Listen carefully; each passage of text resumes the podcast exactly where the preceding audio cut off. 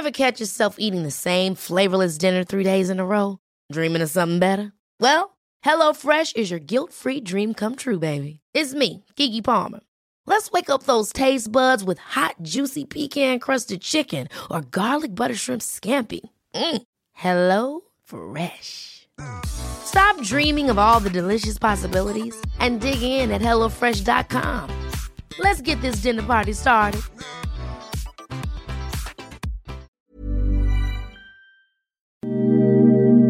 Ahora al aire, a la una, con Salvador García Soto. Un encuentro del diario que piensa joven con el análisis y la crítica. A la una, con Salvador García Soto.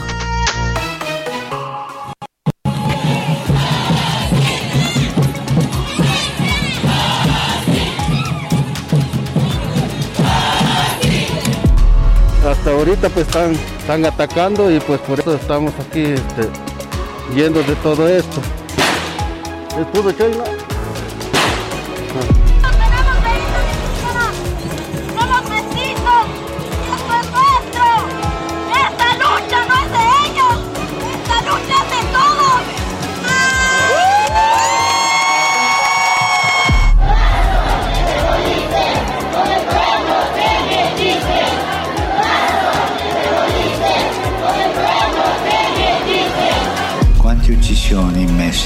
¿Cuántos asesinatos en México? Estoy cercano con el afecto y la oración a la comunidad católica afectada por esta tragedia. Una vez más, repito que la violencia no resuelve los problemas.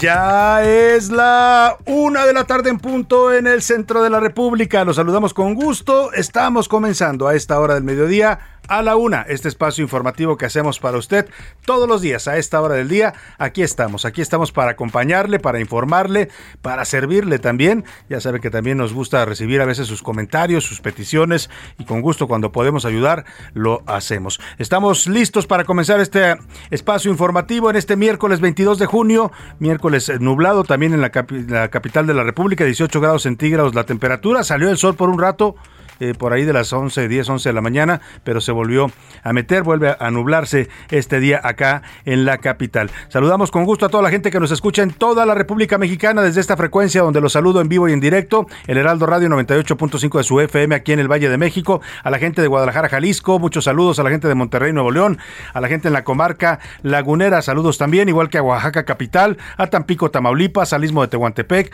a Tijuana, Baja California, a Tuxtla Gutiérrez, Chiapas, a la gente que nos escucha más allá del Río Bravo, en las ciudades fronterizas de McAllen y Brosville, Texas, les mandamos un abrazo.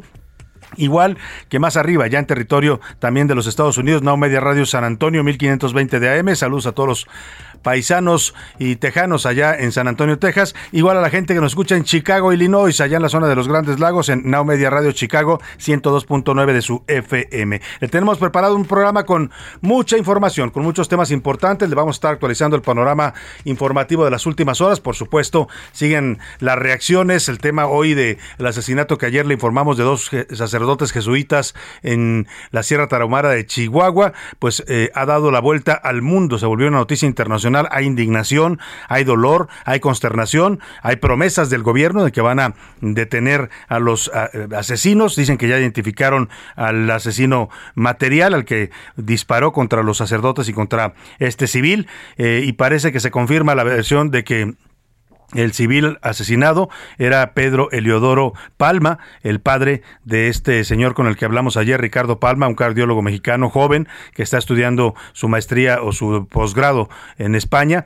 Y lamentablemente pues él llegó aquí ayer pensando que su padre solamente estaba secuestrado. Por la noche platicamos con él, todavía no tenía clara la información de qué había pasado, sabía que había una versión que decía que su padre había sido la persona asesinada, precisamente al que persiguieron estos narcotraficantes, lo acorralaron en la iglesia iglesia donde él entró a refugiarse y ahí lo acribillaron. Es eh, un acto de brutalidad, así se está tomando en todo el mundo. Hay condenas internacionales, hay reacciones desde la ONU de Derechos Humanos pidiendo pues que el gobierno haga algo para frenar esta violencia, una violencia pues fuera de toda de todo control, dice eh, está viviendo México, es lo que dice la comunidad jesuita en el mundo. En fin, un tema que vamos a seguir abordando porque, por supuesto, eh, no es el único, pero sigue siendo un tema importante. También le vamos a contar otros temas importantes, pero antes déjeme decirle que este miércoles, este miércoles 22 de junio, justo a la mitad de esta semana, hay un 60% de probabilidades de lluvia para este día, así es que tome sus precauciones. Pues le quiero decir que este miércoles vaya marchando bien para usted, que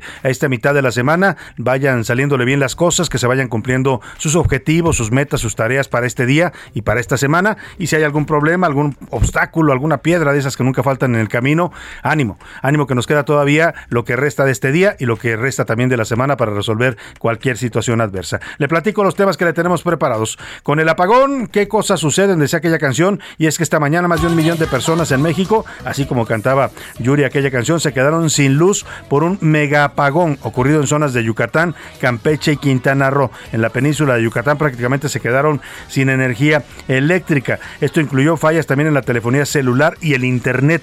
Ay, cuando falla el internet, ¿cómo se le ponen a usted si tiene jóvenes adolescentes? Híjole, se ponen como leones enjaulados. Así es que vamos a platicarle de este apagón allá en la península de Yucatán. Y operativo. Más de 250 militares arribaron a la Sierra Tarahumara de Chihuahua, ya saben, ¿no? Este gobierno y todos en general los gobiernos siempre funcionan así, como dice el dicho, muerto el niño, a tapar el pozo y después del asesinato de estos dos sacerdotes jesuitas, de que se asoma esta violencia descarnada en la que están viviendo no solo en la Sierra Tarahumara, sino en buena parte de México, pues entonces sí, ya mandan un operativo militar. Hay más de 200 soldados en este momento, 250 buscando al presunto responsable que ha sido identificado por el gobierno. Se trata de José Noriel Portillo, alias El Chueco. Dicen que es un operador del cártel de Sinaloa en esta zona de Chihuahua y lo responsabilizan a él directamente del asesinato de los sacerdotes Javier Morales y Joaquín César Mora, además del guía de turistas Pedro Eliodoro Palma en la iglesia de Cerocahui, Chihuahua. Vamos a hablar también con el monseñor Ramón Castro Castro, es el obispo de Cuernavaca y secretario general de la Conferencia del Episcopado Episcopado mexicano sobre esta violencia que está sufriendo la Iglesia Católica, como todos los mexicanos, ¿eh? pero golpea también a esta iglesia que ha perdido ya a muchos sacerdotes que en su labor pastoral, en su labor de defender a veces a las comunidades en donde están eh, trabajando, pues terminan siendo víctimas de la violencia. En los deportes, fichaje de lujo. Jennifer Hermoso es balón de plata, segunda, segunda mejor jugadora del mundo, la mejor goleadora de la selección española y del Barcelona femenil, es la nueva jugadora de las Tuzas del Pachuca. Además, hoy se cumplen 36 años de los goles de Diego Maradona que le hizo a la selección Inglaterra allá en el México 86, incluido este de la mano de Dios que se volvió una leyenda en el fútbol. Eh, en el entretenimiento, Priscila Reyes nos va a contar sobre el terror que está sufriendo Shakira por parte de un acosador. Pobre Shakira, no la trae con ella, ¿eh? porque entre el divorcio de, de, Piqué, iba a decir Piqué, no, pero es Piqué, eh, entre las infidelidades que le encontró y todo el pleito legal. Bueno, pues ahora, ahora un acosador está siguiendo los pasos de Shakira. Además, el regreso de Mick Jagger a los escenarios después de haber tenido COVID. Ah, también nos va a contar Priscila Reyes quién es la mujer más bella actualmente en el mundo, de acuerdo con la ciencia. Esto es un parámetro científico el que nos va a comentar Priscila Reyes. Y como ve, tenemos un programa con muchos temas, muy variado, muy surtido de información, como las galletas aquellas que tanto nos gustaban de niños, el surtido rico, pues así así, más o menos está este programa. Así es que quédese con nosotros para eh, pues comentar, opinar, opinar y debatir también los temas de la agenda pública. Le hago las preguntas de este día. Esta es la opinión de hoy. Y le tengo temas interesantes en las preguntas de día. El primero de ellos, más de un millón de personas hoy se quedaron sin luz en el sureste de México. Prácticamente toda la península de Yucatán se quedó a oscuras al sufrir un gran apagón. La Comisión Federal de Electricidad dijo que se trató de un accidente de un trabajador ¿no? Mire, la comisión siempre le pasan los peores accidentes, los más inimaginables, ¿no? Allá en Tamaulipas, cuando se prendió una pradera, dijeron, ahora dicen que fue un accidente, ups, un accidente dejó sin luz a un millón de personas. Sin embargo, en lo que va este sexenio ya hemos tenido al menos cuatro grandes apagones que han afectado a varias y amplias regiones de la República. Yo le quiero preguntar, ¿usted cómo califica el trabajo de la Comisión Federal de Electricidad, que para este gobierno ha sido declarada como una empresa prioritaria? Casi, casi es el alma de la nación, la Comisión Federal de Electricidad, en la visión López Obradorista. ¿Cómo califica usted el trabajo de la CFE? Es una buena empresa, nos provee bien de electricidad, es una empresa deficiente y anquilosada, que además genera energías sucias, o de plano, urgen más opciones eh, de servicio en el sector eléctrico, que se abra más la competencia para no depender de una sola empresa del gobierno. Junio, junio es el mes eh, del, orgu- del orgullo LGBT, TIQ y más. Eh, la comunidad eh, LGBT con todas estas eh, ampliaciones que se le han venido realizando, que son las personas transvestis, transexuales, intersexuales, queers y todos los que se van sumando a esta diversidad sexual. Desde el pasado fin de semana en diversas ciudades ha habido marchas y manifestaciones en favor de esta comunidad. Este sábado le toca el turno a la comunidad LGBTI de la Ciudad de México. Van a marchar por las calles de Reforma, pues para exigir el cumplimiento de sus derechos, el reconocimiento de la sociedad y sobre todo el respeto y el que cese la discriminación y la homofobia que todavía padece la comunidad LGBTI en nuestro país. Hoy yo quiero preguntarle sobre este tema en este mes del orgullo gay. ¿Qué piensa usted en general de la comunidad LGBTI, TTI? Q y más, y también de la diversidad sexual. Eh, ¿Cree que la sociedad mexicana es ya más tolerante con estas expresiones? Sí, somos más tolerantes, hemos aprendido. No, seguimos siendo eh, homofóbicos y, e intolerantes. O de plano, yo no catalogo a la gente por sus preferencias sexuales. Eh, hay gente que esto, la verdad, le da igual, o sea, porque trata a las personas de la misma manera, sean lo que sean, ¿no? O las preferencias que tengan o la identidad sexual que ellos quieran definir. Y muchas voces en un tercer tema que le propongo esta tarde para debatir, muchas voces de expertos y analistas criticaron el nombramiento que se dio a conocer ayer de Clara Luz Flores, quien fuera candidata al gobierno de Nuevo León, ahora como secretaria ejecutiva del Sistema Nacional de Seguridad Pública. Es el órgano el órgano eh, más importante para definir la política de seguridad pública en toda la República. Y ayer muchos decían, pues Clara Luz, pues la están dando un premio de consolación, Clara Luz, el que si estuvo en la secta Nexion, a que volvió a circular ese video donde se le ve con Kit Ranier, el líder de esta secta Nexion, de, eh, que marcaba mujeres con, con hierros como ganado. Bueno, pues yo le quiero preguntar qué opina usted de este nombramiento de Clara Luz Flores como secretaria ejecutiva del Sistema Nacional de Seguridad Pública. Eh, le doy tres opciones. Es un premio de consolación por haber perdido la elección por Morena en Nuevo León. Es un nombramiento merecido porque tiene capacidad o de plano este se convirtió ya en un gobierno de cuotas y de cuates, lo que tanto criticaban y lo que prometió el gobierno, perdón, el presidente López Obrador en su toma de posesión que no iba a pasar. El número para que nos marque 5518 41 51 99. Comuníquese con nosotros por mensaje de texto de voz, usted decídalo. Aquí lo importante es que su opinión siempre, siempre cuenta y también siempre sale al aire. Vámonos al resumen de noticias porque esto como el miércoles ya comenzó. Evasores.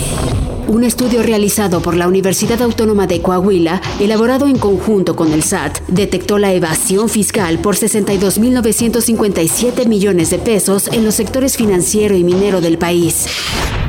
Por las nubes. La crisis del agua que azota a Nuevo León propició que los comercios dispararan sus ventas de agua embotellada entre 30 y 120% según el tamaño de cada negocio.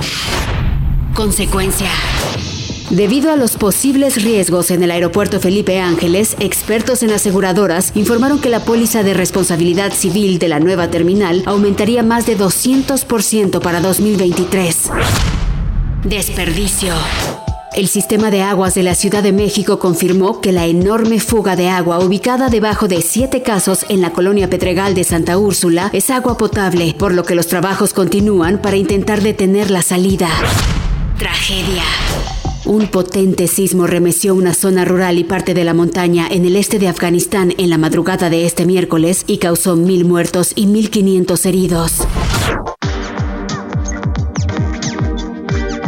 Una de la tarde con 13 minutos, vamos a la información. Eh, le platicaba que más de un millón de personas se quedaron sin energía eléctrica, sin luz y algunas de ellas también sin internet, porque lamentablemente el internet está conectado también eh, o se abastece de la energía eléctrica, los aparatos que nos dan la señal del internet en las casas. Pues esto ocurrió en amplias zonas de la península de, de Yucatán. Los estados de Campeche, Quintana Roo y por supuesto Yucatán se vieron afectados. Hubo fallas, ya le decía, en la telefonía celular, en el internet, dejando a los habitantes no solo a oscuras, sino incomunicados. En algunos municipios también afectó el suministro de agua potable porque las bombas de presión, las bombas que suben el agua a los tinacos, pues dejaron de funcionar. También los semáforos se quedaron sin energía y generó caos vial en la ciudad de Mérida. Por su parte, la Comisión Federal de Electricidad dice que ya se va restableciendo paulatinamente, paulatinamente el servicio en algunas ciudades y municipios de la península de Yucatán, en esos tres estados, y que además investiga las causas. Dijo en un comunicado la CFE que entre las 8.32 y las 8.40 horas de este miércoles salieron ah, de operación seis líneas de alta tensión, lo cual afectó a 1.3 millones de usuarios en los estados de Campeche, Quintana Roo y Yucatán. Dijo que esta cantidad representa el 62% de los usuarios totales, o sea, más de la mitad de los usuarios totales de la CFE en la península de Yucatán se quedaron sin energía el día de hoy y que hasta mañana habían hasta esta mañana habían restablecido 479.788 usuarios, es decir, apenas un 36% del total del afectado. En Campeche hubo 2.938 usuarios afectados, aunque ya se restableció normalmente el servicio en este estado. En Quintana Roo, 619.612 usuarios, ya se restableció un 43% el servicio. Y en Yucatán hubo 681.950 usuarios afectados y hasta el momento solamente se ha restablecido el 28% del servicio. Vamos a hacer un recorrido por los estados que integran la península de Yucatán con nuestros corresponsales que nos platican cómo se vivió este apagón y qué cosas suceden.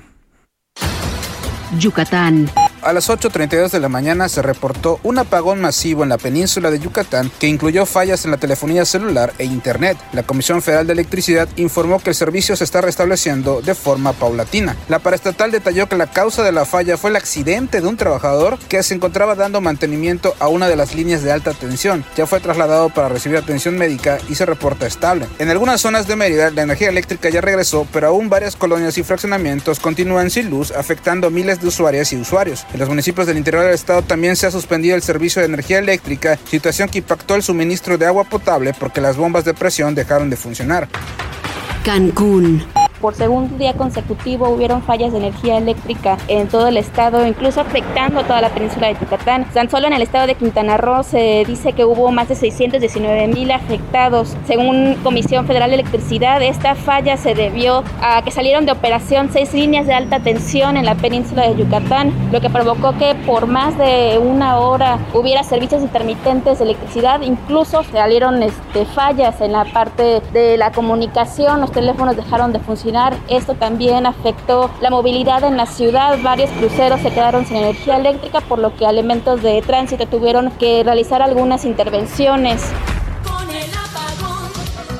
Ahí está este recorrido con el apagón y vamos a, mire, lamentablemente el tema de los de los eh, cortes de luz no es nuevo para los mexicanos ¿eh? toda una generación mi generación creció pues acostumbrada a que eh, por lo menos una o dos veces por la semana eh, se nos iba la luz no podía ser en el día en la noche se fue la luz se escuchaba el grito desde la casa no habíamos llegado a un punto en el que cada vez eran menos frecuentes estos apagones o eran apagones momentáneos no duraban 20 minutos 15 minutos una hora y luego regresaba la luz.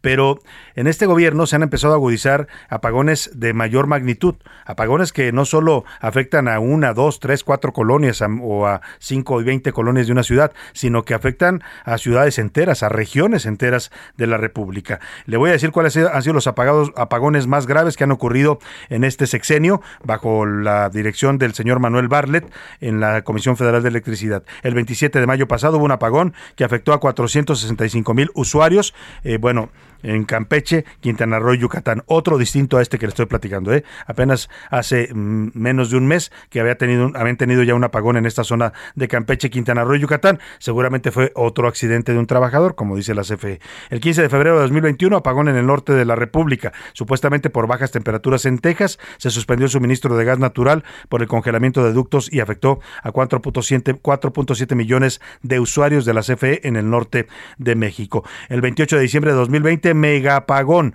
que dejó a más de 10 millones de usuarios sin luz por fallas por parte de un permisionario privado en Tamaulipas. Ahí fue cuando culparon a la pradera que estaba muy seca y se incendió. Eso fue la explicación oficial de la Comisión Federal de Electricidad y 10 millones de mexicanos estuvieron sin luz. Ahí sí fueron casi un día completo, un poco más de un día que duró esta falla de la CFE. Oiga, rápidamente le tengo que informar esta noticia lamentable. El exsecretario de la Defensa Nacional durante el sexenio de Vicente Fox, general Gerardo Clemente Vega García, murió este miércoles a los 82 años, 82 años de edad. Esto lo confirmó en su Twitter, eh, justo en medio eh, eh, este día el secretario de la Defensa Nacional, Luis Crescencio Sandoval, dijo en las cuentas oficiales de Twitter, pues que despedían con gran pesar a un militar ejemplar que deja un legado de valores y virtudes que hacen patente el compromiso institucional y vocación de servicio que todo militar debe mostrar en el cumplimiento de sus responsabilidades. Además de encabezar a la Sedena, a la Secretaría de Defensa de 2000 a 2006, el general Clemente Vega también fue agregado militar y aéreo adjunto a la Embajada de México en la antigua Unión Soviética. También fue comandante de infantería en Mérida, Tabasco y jefe del Estado Mayor de la 19 Zona Militar con plaza en Tuxpan, Veracruz. Descansa en paz el general Clemente Vega, lo conocimos, fue un secretario de la Defensa eh, adusto, pero bastante eh, con mucha personalidad y con mucha presencia en la vida pública. Hay una anécdota de él que lo define muy bien. Cuando el presidente Vicente Fox eh, le pide, lo manda a llamar a Los Pinos, al general Clemente Vega, le pide que por favor desaloje el plantón que estaba en ese momento. Estamos hablando del año Ahorita le voy a decir el año, debe haber sido 2000, 2003, 2004, cuando se da el plantón de la APO eh, allá en Oaxaca, que toman literalmente, sitian eh, el centro histórico de Oaxaca. Lo toman con barricadas, con plantones, con campamentos. Eh, estuvo así por varios meses y, y, el gobierno no podía, no podía resolverlo. No había diálogo, no había tampoco una decisión de sacarlos usando la fuerza pública. Era mayo de 2006, ya íbamos hacia la nueva eh, elección de la presidencia, era el, último tramo ya del gobierno de Vicente Fox y bueno, pues eh, ocurrió este hecho que le platico. Le, Vicente Fox manda a llamar, eh, ya Calderón era incluso, bueno, iba, iba, a iba a ser la elección presidencial, pero Fox, Calderón le pide a Fox que le quite por favor ese problema, que no se lo vaya a heredar, ¿no? Que lo resuelva él y no les vaya a dejar ahí el cochinero en Oaxaca. Eh, Fox manda llamar a Los Pinos al general Clemente Vega y le dice en su despacho, en el despacho presidencial, general, necesito que entre usted con el ejército mañana y desaloje la plaza de Oaxaca, que saque a todas esas personas, que levante los campamentos, que recupere el centro histórico de Oaxaca. El general Clemente Vega le dice, con gusto, señor presidente, si es una orden de usted, nuestro comandante supremo la cumplimos. Nada más le voy a pedir un favor, me lo pone por escrito. Y el presidente Fox le dijo, no, es que yo no puedo ponerle eso por escrito. ¿Cómo cree que le voy a poner eso por escrito? Estoy tratando de imitar la voz de Vicente Fox. Fox, perdóneme. Eh, le dice que no, que no se lo puede poner por escrito. Vicente Fox sabía lo que significaba dar una orden de ese tamaño y dejarlo, eh, pues, eh, dejar constancia de ello en un documento. Y el general le dice, ah, bueno, entonces yo no puedo cumplir esa orden. Si usted me la pone por escrito, lo hago. Si no, no lo voy a hacer así, de ese talante y de ese tamaño era el secretario de la Defensa, general Clemente Vega García. Descanse en paz, ya le hicieron, le están, lo están despidiendo con honores ahí en el campo Marte, eh, honores militares por parte de la Secretaría de la Defensa Nacional. Vamos rápidamente al seguimiento de lo que pasó con estos dos sacerdotes asesinados. Ya le contaba que la noticia le dio la vuelta al mundo, se volvió una noticia internacional, hubo reacciones en varias partes, hubo condenas a esta violencia que está ocurriendo en México y después de este hecho que provocó indignación, protesta, estas molestia, dolor, ¿no? Porque eran dos sacerdotes muy queridos por la gente ahí en la zona tarahumara, tenían años haciendo labor social, más allá de su labor religiosa y pastoral. Pues llegaron más de 250 militares a buscar al presunto asesino a la zona de la tarahumara, eh, los sacerdotes jesuitas Javier Campos Morales y Joaquín César Mora, además del guía de turistas Pedro Eleodoro Palma. Ya se confirmó que efectivamente el civil que fue asesinado, el que entra a la iglesia tratando de buscar refugio, pensando ingenuamente que los narcos no se iban a meter a la iglesia, pues en algún tiempo eso pasaba, los narcos no se metían con las iglesias, ¿no? Respetaban esos símbolos de fe para mucha gente. Pero aquí para este sujeto pues no le importó. Entró, eh, está identificado como José Noriel Portillo, alias El Chueco, no solo mató al civil, a Pedro Eleodoro eh, Palma, mató a los dos sacerdotes jesuitas que trataron de, de, convencerlo de que no disparara y luego se llevó los cuerpos. Nos platicaba ayer el vocero de la Compañía de Jesús que, con el que conversamos, eh, que le rogaba que entró otro sacerdote cuando oyó los balazos y cuando vio que los había asesinado le pedía por favor que les dejara los cuerpos. Pues este sujeto no dejó los cuerpos, se los llevó. Hoy todavía es momento, a esta hora que le hablo, que los cuerpos no han sido recuperados. No se sabe qué hicieron con ellos y esto pues aumenta el dolor de la gente, de la comunidad jesuita, aumenta también la indignación. Esto dijo el presidente López Obrador hoy sobre el asesinato de los jesuitas. Mis condolencias a la Compañía de Jesús, a los jesuitas de México, del mundo. Hay una búsqueda, ya se tiene identificado al responsable, al homicida. Ahora lo que nos importa más es encontrar los cuerpos encontrar los cuerpos, dice el presidente. Ni hablar, ya le tendré más reacciones de esto al regreso de la pausa. Por lo pronto lo dejo con la quinta dimensión y esta canción que se llama Age of Aquarius, la era de Acuario. Regresamos.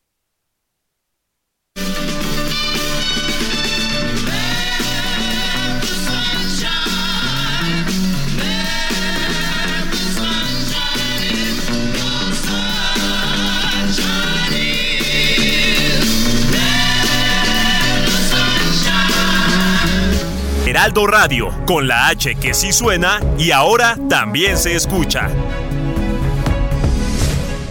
Sigue escuchando A la Una con Salvador García Soto. Ahora, la rima de Valdés. O de Valdés, la rima.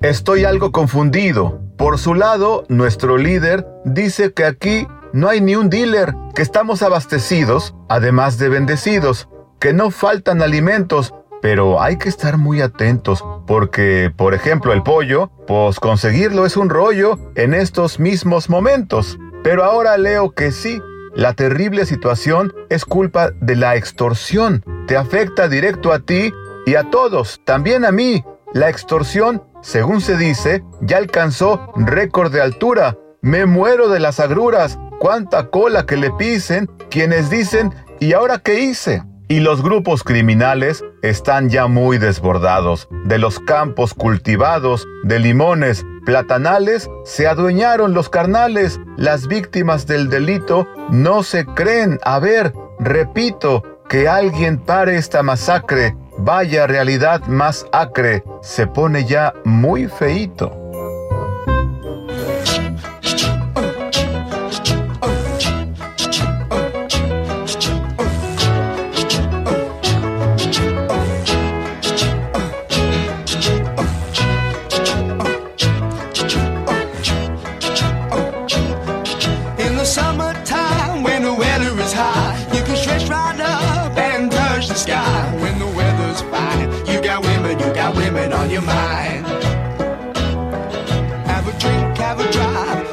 feito. see what you can find.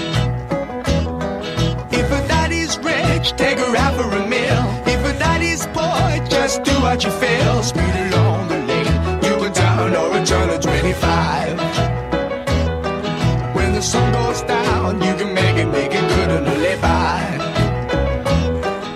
Una de la tarde con 32 minutos. Estamos regresando con este gran ritmo de verano del señor Mongo Jerry in the Summertime, en el tiempo del verano. Es una banda británica, un éxito de 1970 que habla sobre todo lo que se puede hacer durante el verano: fiestas, citas, ir a pescar, pues todo, todo lo que se disfruta en el verano. Por supuesto, la playa, el sol, las vacaciones, en fin. Seguimos celebrando la llegada del verano esta semana en A la Una. Súbale un poco y seguimos con usted.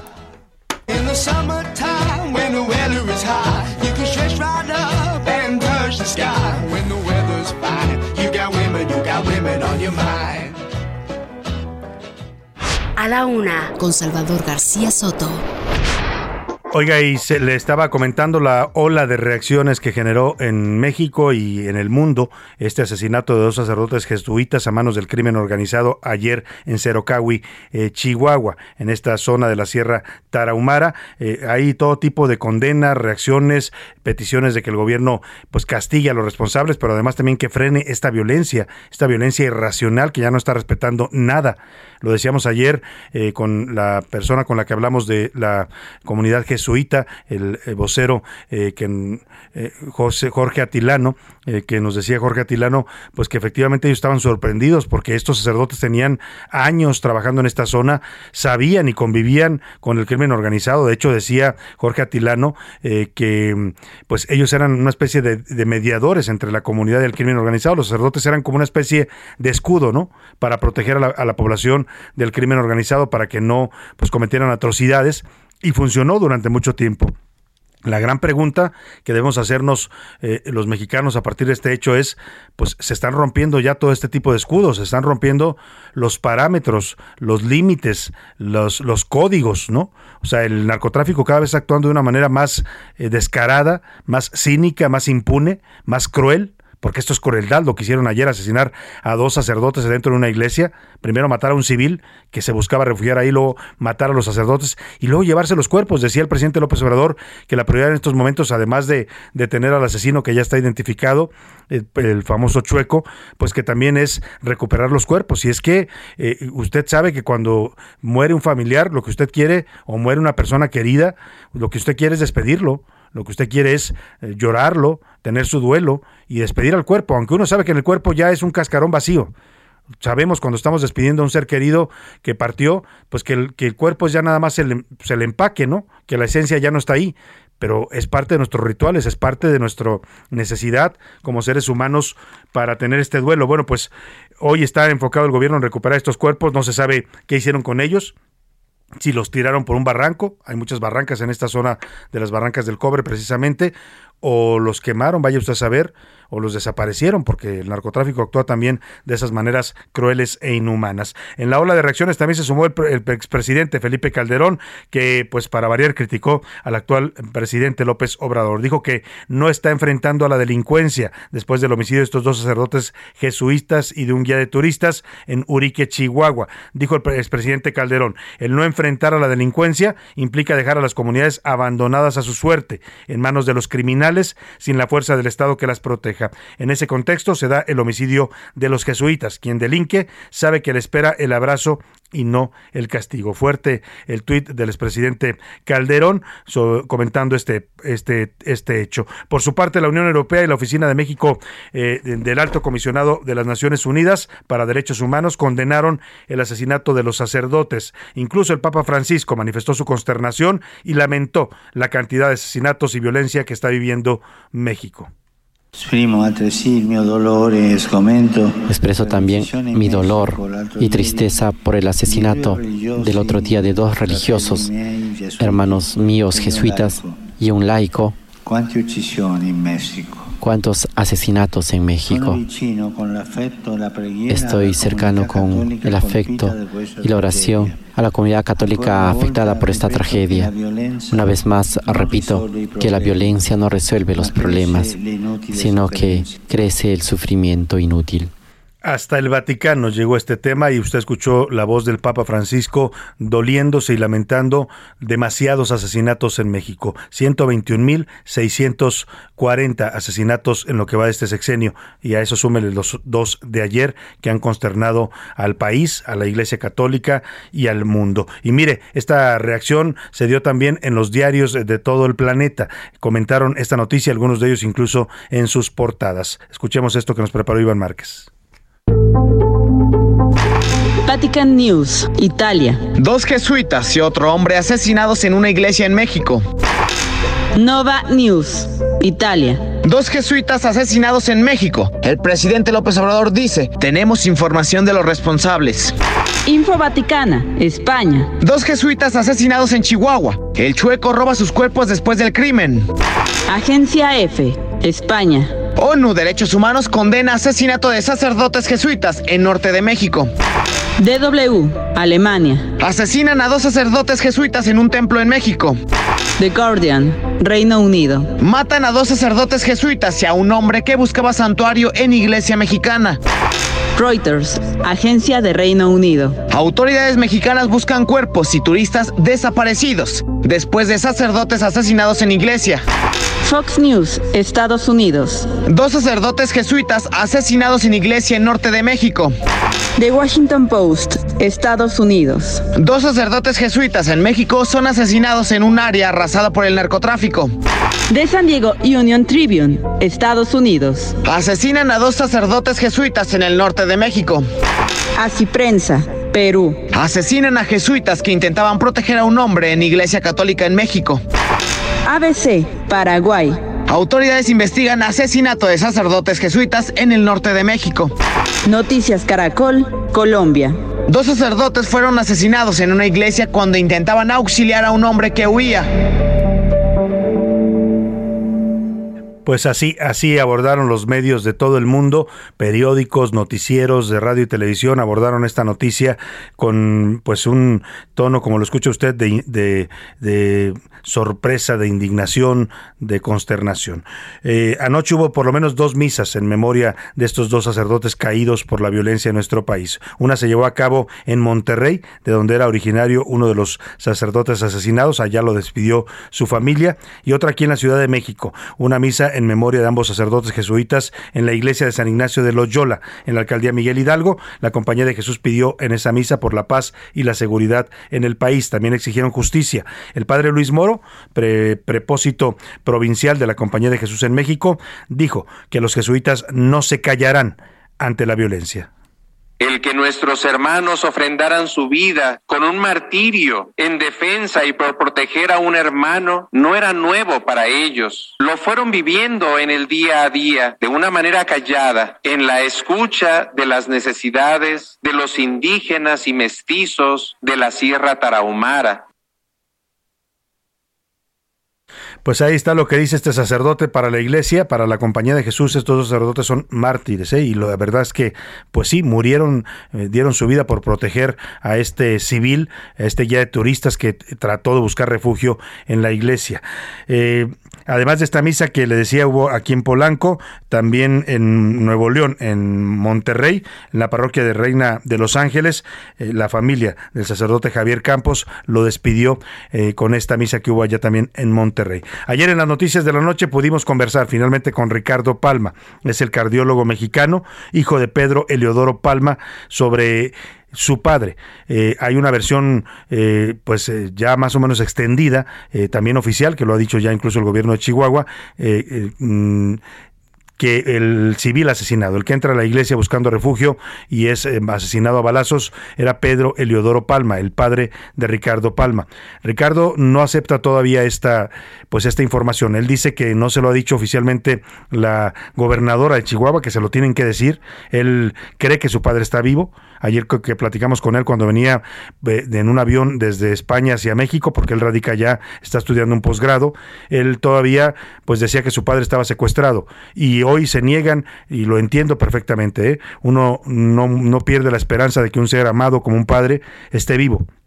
Y es lo que parte de lo que nos dijo ayer por la noche, también condenó eh, dijo una frase fuerte que usted la va a escuchar en esta entrevista que le realizamos a Ricardo Palma, que este país está pudriendo. Este está pudriendo porque la gente que se dice buena no hace nada ante la acción y la crueldad de los malos. Escuche esta plática que tuvimos con el cardiólogo Ricardo Palma, hijo del eh, hombre asesinado allá en Cerocagui, Chihuahua.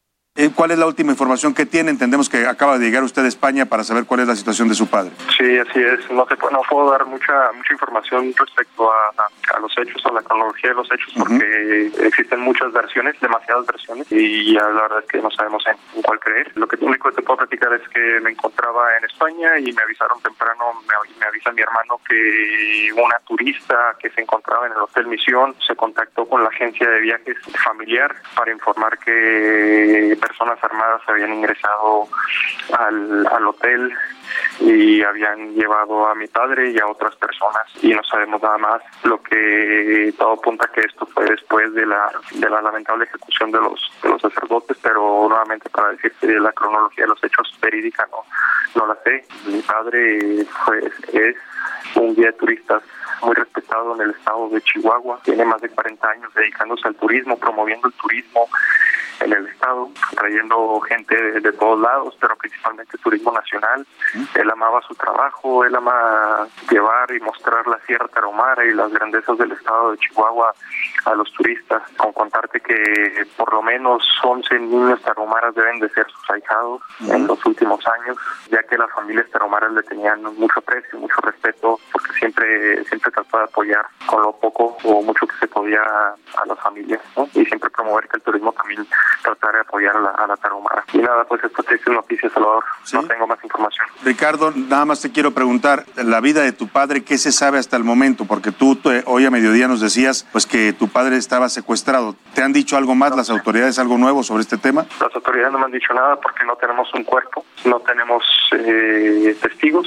Apareció por ahí una nota en uno de los noticiarios que la tercera víctima de la ejecución dentro del, de la iglesia era mi padre y posteriormente otra nota a desmentir misma. Te Digo, hay muchísimas versiones. Y la cronología, que primero nos dijeron que primero había sido la ejecución de los padres y luego habían ido al hotel por los turistas y por mi padre, pues tampoco no cuadra. Existen muchas cosas que no cuadran, no sabemos. No puedo decir más porque no tengo información. Y Te pregunto solo finalmente, solamente finalmente Ricardo, no sobre los hechos ni sobre lo que pasó. Te quiero preguntar tu opinión como chihuahuense, como médico salido de estas tierras. Hoy estás en España estudiando este posgrado. ¿Qué piensas de esta situación que se vivió hoy y que involucra lamentablemente y tristemente a tu padre y a otros, en este caso a los sacerdotes católicos? que tenemos una sociedad totalmente podrida, que siempre estamos justificando con que somos malos buenos, pero eso de ninguna manera ayuda cuando los buenos callan. Cuando los buenos nos dejamos y no hacemos nada y callamos, no sirve absolutamente de nada que seamos más.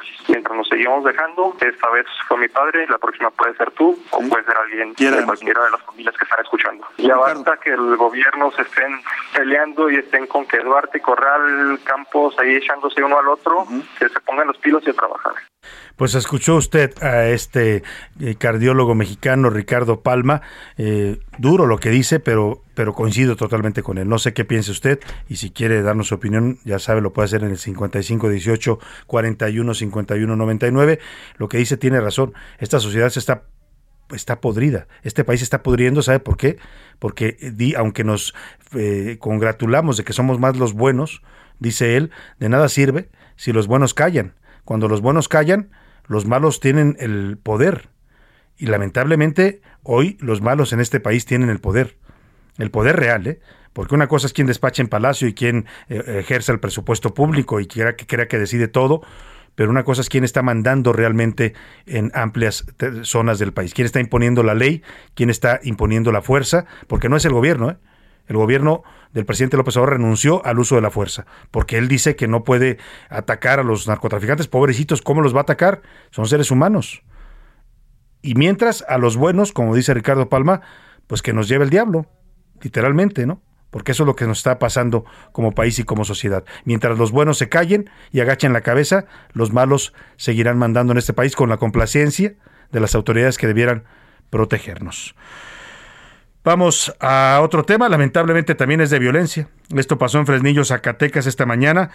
Se reportaron de nueva cuenta tiroteos en diversas colonias de esta ciudad zacatecana. Además, civiles armados lanzaron est- estrellas ponchallantas para evitar ser alcanzados por fuerzas de seguridad. Vamos con Stephanie Villegas, nuestra corresponsal allá en Zacatecas, que nos cuenta de esta violencia que parece interminable en Zacatecas. Buenas tardes, Stephanie.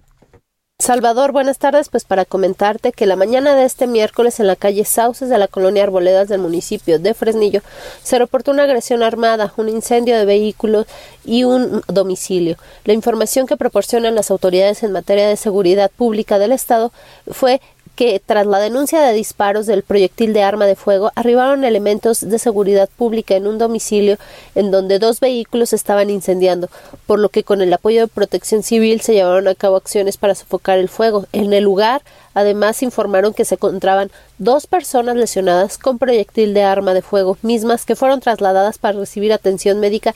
Esto, pues, por sus propios medios. Ellos mismos fueron quienes se trasladaron. Y pues más tarde, en otro hecho, en la calle Ciprés de la misma colonia, también se incendió o fue incendiado un domicilio, el cual, pues, no se reportaron eh, personas lesionadas. La Secretaría de Seguridad Pública, pues, dio a conocer que ha levantado un despliegue operativo en la zona para controlar la situación en el municipio de Fresnillo con la presencia policial, pues a fin de tratar de ubicar a los responsables de estos hechos violentos que continúan en el estado de Zacatecas. Este es mi reporte. Gracias, Estefany Villegas.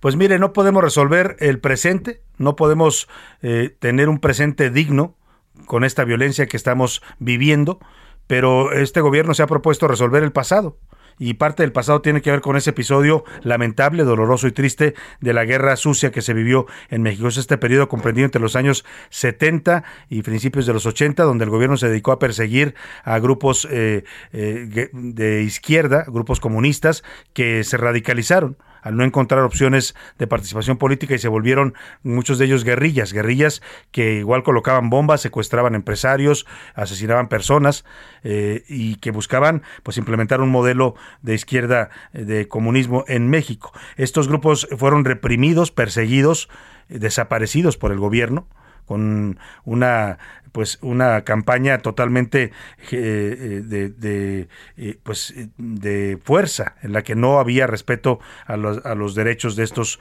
guerrilleros ni de estos militantes de organizaciones políticas. hoy se inauguró, se instauró la Comisión para el Acceso a la Verdad, Esclarecimiento Histórico e Impulso a la Justicia de los hechos ocurridos entre 1965 y 1990. es una comisión que va a funcionar con la Secretaría de Gobernación y la Secretaría de la Defensa Nacional.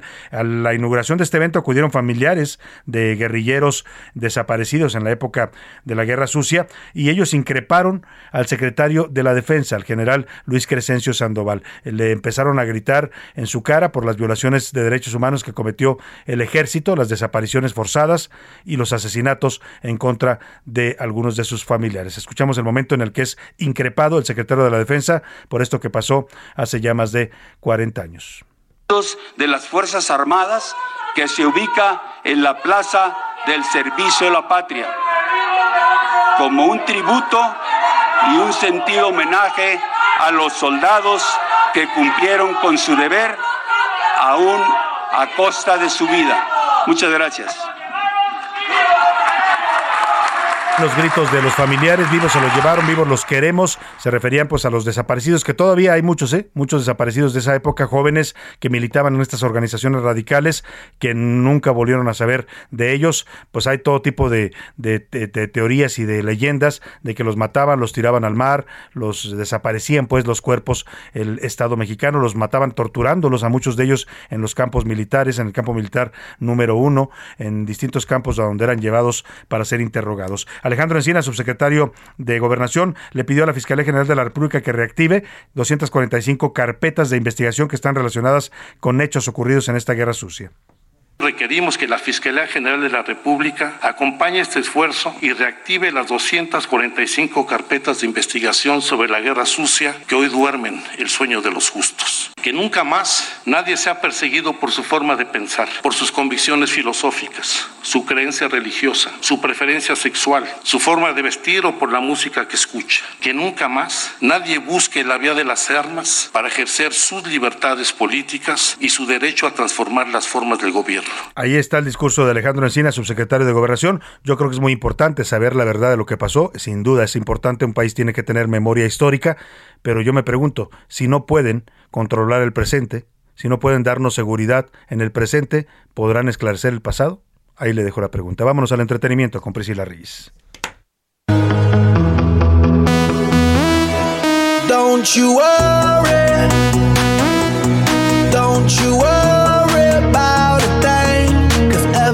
Priscila Reyes, no te preocupes por las cosas, dice esta no canción. No te preocupes, Salvador. Oye, pobre Shakira, mira, de entrada estamos escuchando una canción eh, pues digamos que algo nueva, es de los Black Eyed Peas sin Fergie, con Shakira y con David Guetta. Esta canción ya está volviéndose viral, ya sabes, en TikTok y eh, seguramente va a estar en las primeras listas de popularidad. Pero bueno, vamos a hablar un poco de Shakira, Salvador. Sí, la, eh, la está viendo, pero durísimo. Oye, no la está pasando nada bien, ¿no? Se le han juntado muchas cosas. mujer. Ya demasiadas cosas. Viene la separación con Piqué, vienen primero los rumores cuando sacó la canción de Te Felicito, que qué estaba pasando con Piqué. Mucha gente empezó a decir que ya llevan mucho tiempo separados. Luego se confirma la noticia, pero no nada más eso, viene acompañada de, la, de, de una serie de infidelidades, no una, sino varias infidelidades por parte de Piqué. El mundo entero sollozando, los hombres especialmente, porque diciendo si a Shakira le ponen en cuerno, pues imagínense qué nos espera a todos los mortales. Pero eh, los problemas que ha tenido eh, fiscales, así, una serie de, de situaciones, y ahora ya le salió un acosador, Salvador. Uf. Un acosador ¿Quién que ha acosa ido a Shakira? su casa. Eh, fíjate, es un hombre, evidentemente no han revelado todavía eh, tal cual la, la identidad de esta persona, pero es un hombre de origen ruso, porque está grabado en cámaras, que desde que a ella anunció que se va a separar, le ha estado dejando cartas en el, en el buzón de su casa en Barcelona, afuera, eh, pintas en la banqueta, y pues sí es algo escalofriante, porque se sale Shakira de repente de la casa y ve mensajes que dicen, mi amor, eh, yo voy a estar contigo, te quiero mujer bonita, vengo a, vengo por ti, mi amor, y me Ay, dice, Dios. vengo por ti, Eh, dices, es como aquella historia del fan, ¿te acuerdas, no? Sí. Alguien sí, que se sí, o sea, obsesiona no, con una no, persona, No, ¿no? no vengas por mí. Le ponen, estoy listo para casarme contigo ahora mismo y apoyarte.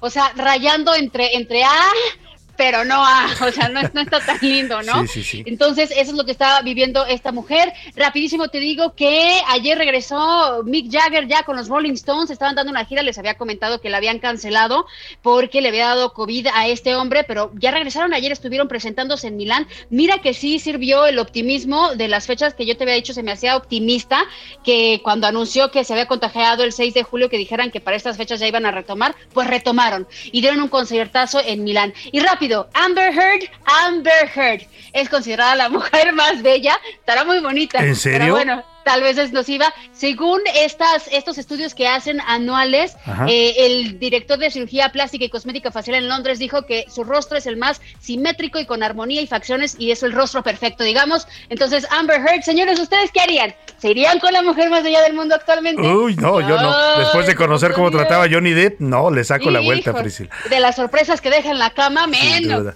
Vámonos a la pausa, Priscila. Se acabó la primera hora y regresamos con más para usted aquí en La Laguna. Gracias, Priscila. Gracias. Estás escuchando A la Una con Salvador García Soto. Regresamos. Ya estamos de vuelta con A la Una con Salvador García Soto. I love the colorful clothes she wears and the way the sunlight plays upon her hair.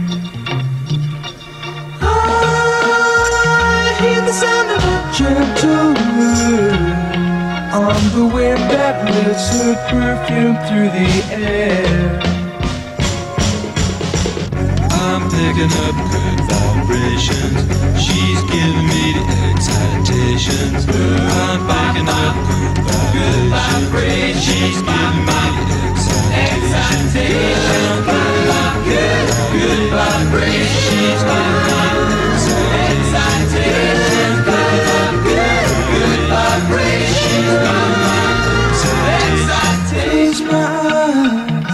somehow closer now. Softly smile, I know she must be. Ya son las 2 de la tarde en punto en el centro de la República y los saludamos con mucho gusto comenzando a esta hora, la segunda hora de A la Una. Vamos por la segunda parte de este espacio informativo todavía con mucha información, con muchos temas, con muchas noticias, historias, entrevistas que compartirle, que informarle, pero sobre todo con muchas ganas de acompañarle en esta parte de su día. Le mando un saludo afectuoso donde quiera que nos esté escuchando, si está en casita preparando los alimentos, espero que le estén quedando muy sabrosos y nutritivos, si está en la oficina trabajando, ánimo, ánimo que ya pronto será la hora de la comida. Si está en camino, en tránsito, en el tráfico de su ciudad, también le mandamos un saludo afectuoso. Estás a la una, yo soy Salvador García Soto, en nombre de todo este equipo de profesionales que me acompaña, le agradezco que se informe a través de este espacio. Estamos aquí desde la una de la tarde, vamos a la segunda parte de este, de este noticiero y tenemos mucho todavía que ofrecerle y sobre todo muchas ganas, le decía, de acompañarle. Hemos regresado con este buen ritmo y con buenas vibras, porque así se llama esta canción de los Beach Boys, Good Vibrations o Buenas Vibras, una canción de 1966 que habla sobre la playa y esas buenas vibras que se despiertan al ver a alguien que te gusta. Así es que buenas vibras para usted en este miércoles. Vamos con más información. Aquí le subimos un poco para que usted se llene de buenas vibras.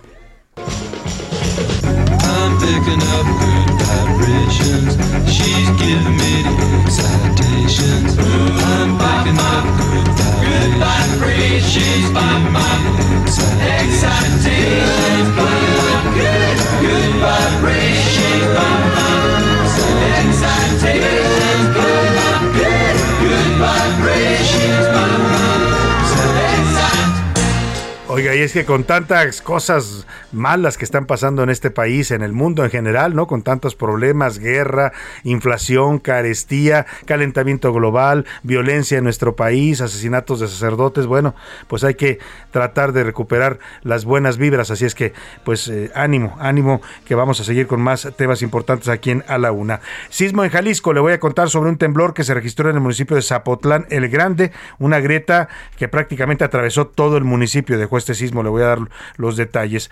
Eh, le contaremos también del caso de Carlo, un eh, migrante hondureño que llegó a México, pues eh, con la esperanza de, llegar a Estados Unidos, ¿no? Y mientras atraviesan México, usted sabe que lamentablemente a estos migrantes les puede pasar de todo. Bueno, pues a este lo secuestraron, criminales en San Luis Potosí, lo torturaron durante 10 días, lo golpearon y luego le pidieron rescate a su familia. Como no pagaron el rescate, lo pusieron una golpiza y lo tiraron en una zanja, dándolo por muerto. Él estaba vivo, sobrevivió, fue apoyado afortunadamente por otros mexicanos que lo ayudaron y nos va, vamos a hablar de su historia.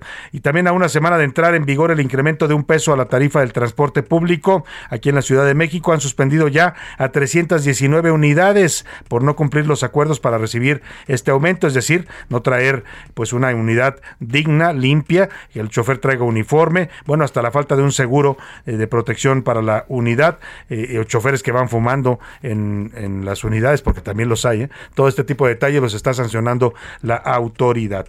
Vamos a platicar también de cómo siguen los narcos pues haciendo de las suyas en Tizapán el Alto, allá en Jalisco, un municipio de la zona ribereña del lago de Chapala. Hay un video que está circulando en redes sociales donde se les ve de lo más felices en las calles de este municipio en, Jalisco y con armas largas y ellos se graban diciendo aquí estamos, ya llegamos y no nos vamos a ir y a ver quién nos saca porque el presidente nos quiere y nos protege. Bueno, eso no lo dicen, eso lo dije yo, ¿no?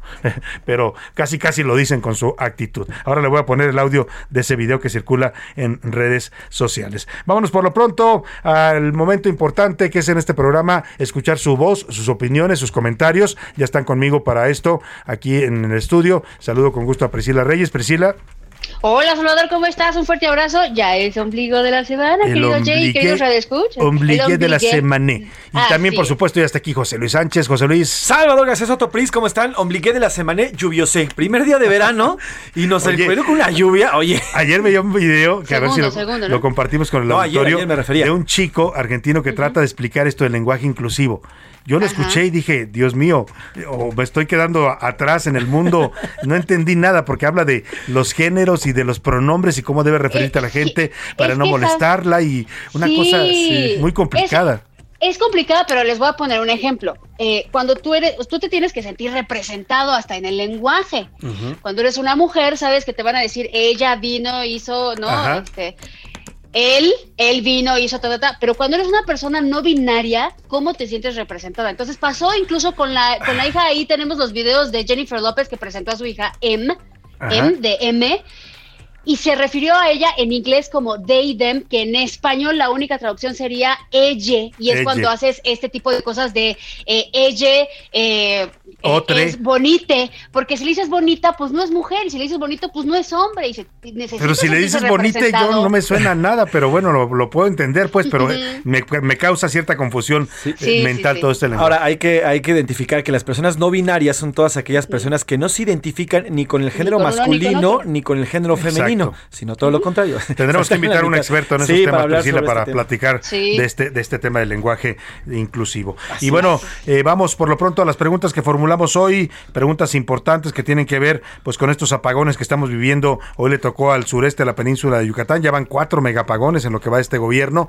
Eh, ¿Qué piensa la gente de la CFS? Fue la primera pregunta, José Luis. Así es, la segunda pregunta fue, no, este mes es el mes del orgullo LGBTTI más, EQ y más. Hablando Y de bueno, inclusión. Pues, ha habido, ha habido eh, marchas, la, la más grande, digamos, la convocatoria más grande se va a llevar a cabo este domingo, perdón, este sábado 25 de junio en eh, el Paseo de la En Reforma. la Ciudad de México, pero ya hubo en Monterrey, ¿Ya? en Guadalajara, Ah, en varias ciudades ya hubo sus La marchas. semana, la semana pasada hubo una marcha llamada la Marcha de las Lenchas, así se llamaron ellas. Sí, que era de- una de marcha lesbianas. Ajá. exactamente. Y este fin de semana es ya toda la comunidad. Así que bueno, pues si, es- si México o la, la comunidad somos ya ¿Qué más tan, qué diversos. tan, eh, tan Abiertos qué tanto somos. aceptamos o abiertos somos ya a esta nueva diversidad sexual? Y ¿no? respetuosos, ¿no? Y respetuosos, Porque ahora claro. resulta que ahora resulta que hay gente que dice, "No, yo sí soy abierto y todo", pero pero les falta Pero, el respeto, Salvador. y o algunos dicen, no, yo no tengo ningún problema con ellos, pero que no se me acerquen. Exacto. O sea, así de plano, ¿no? Una tontería total.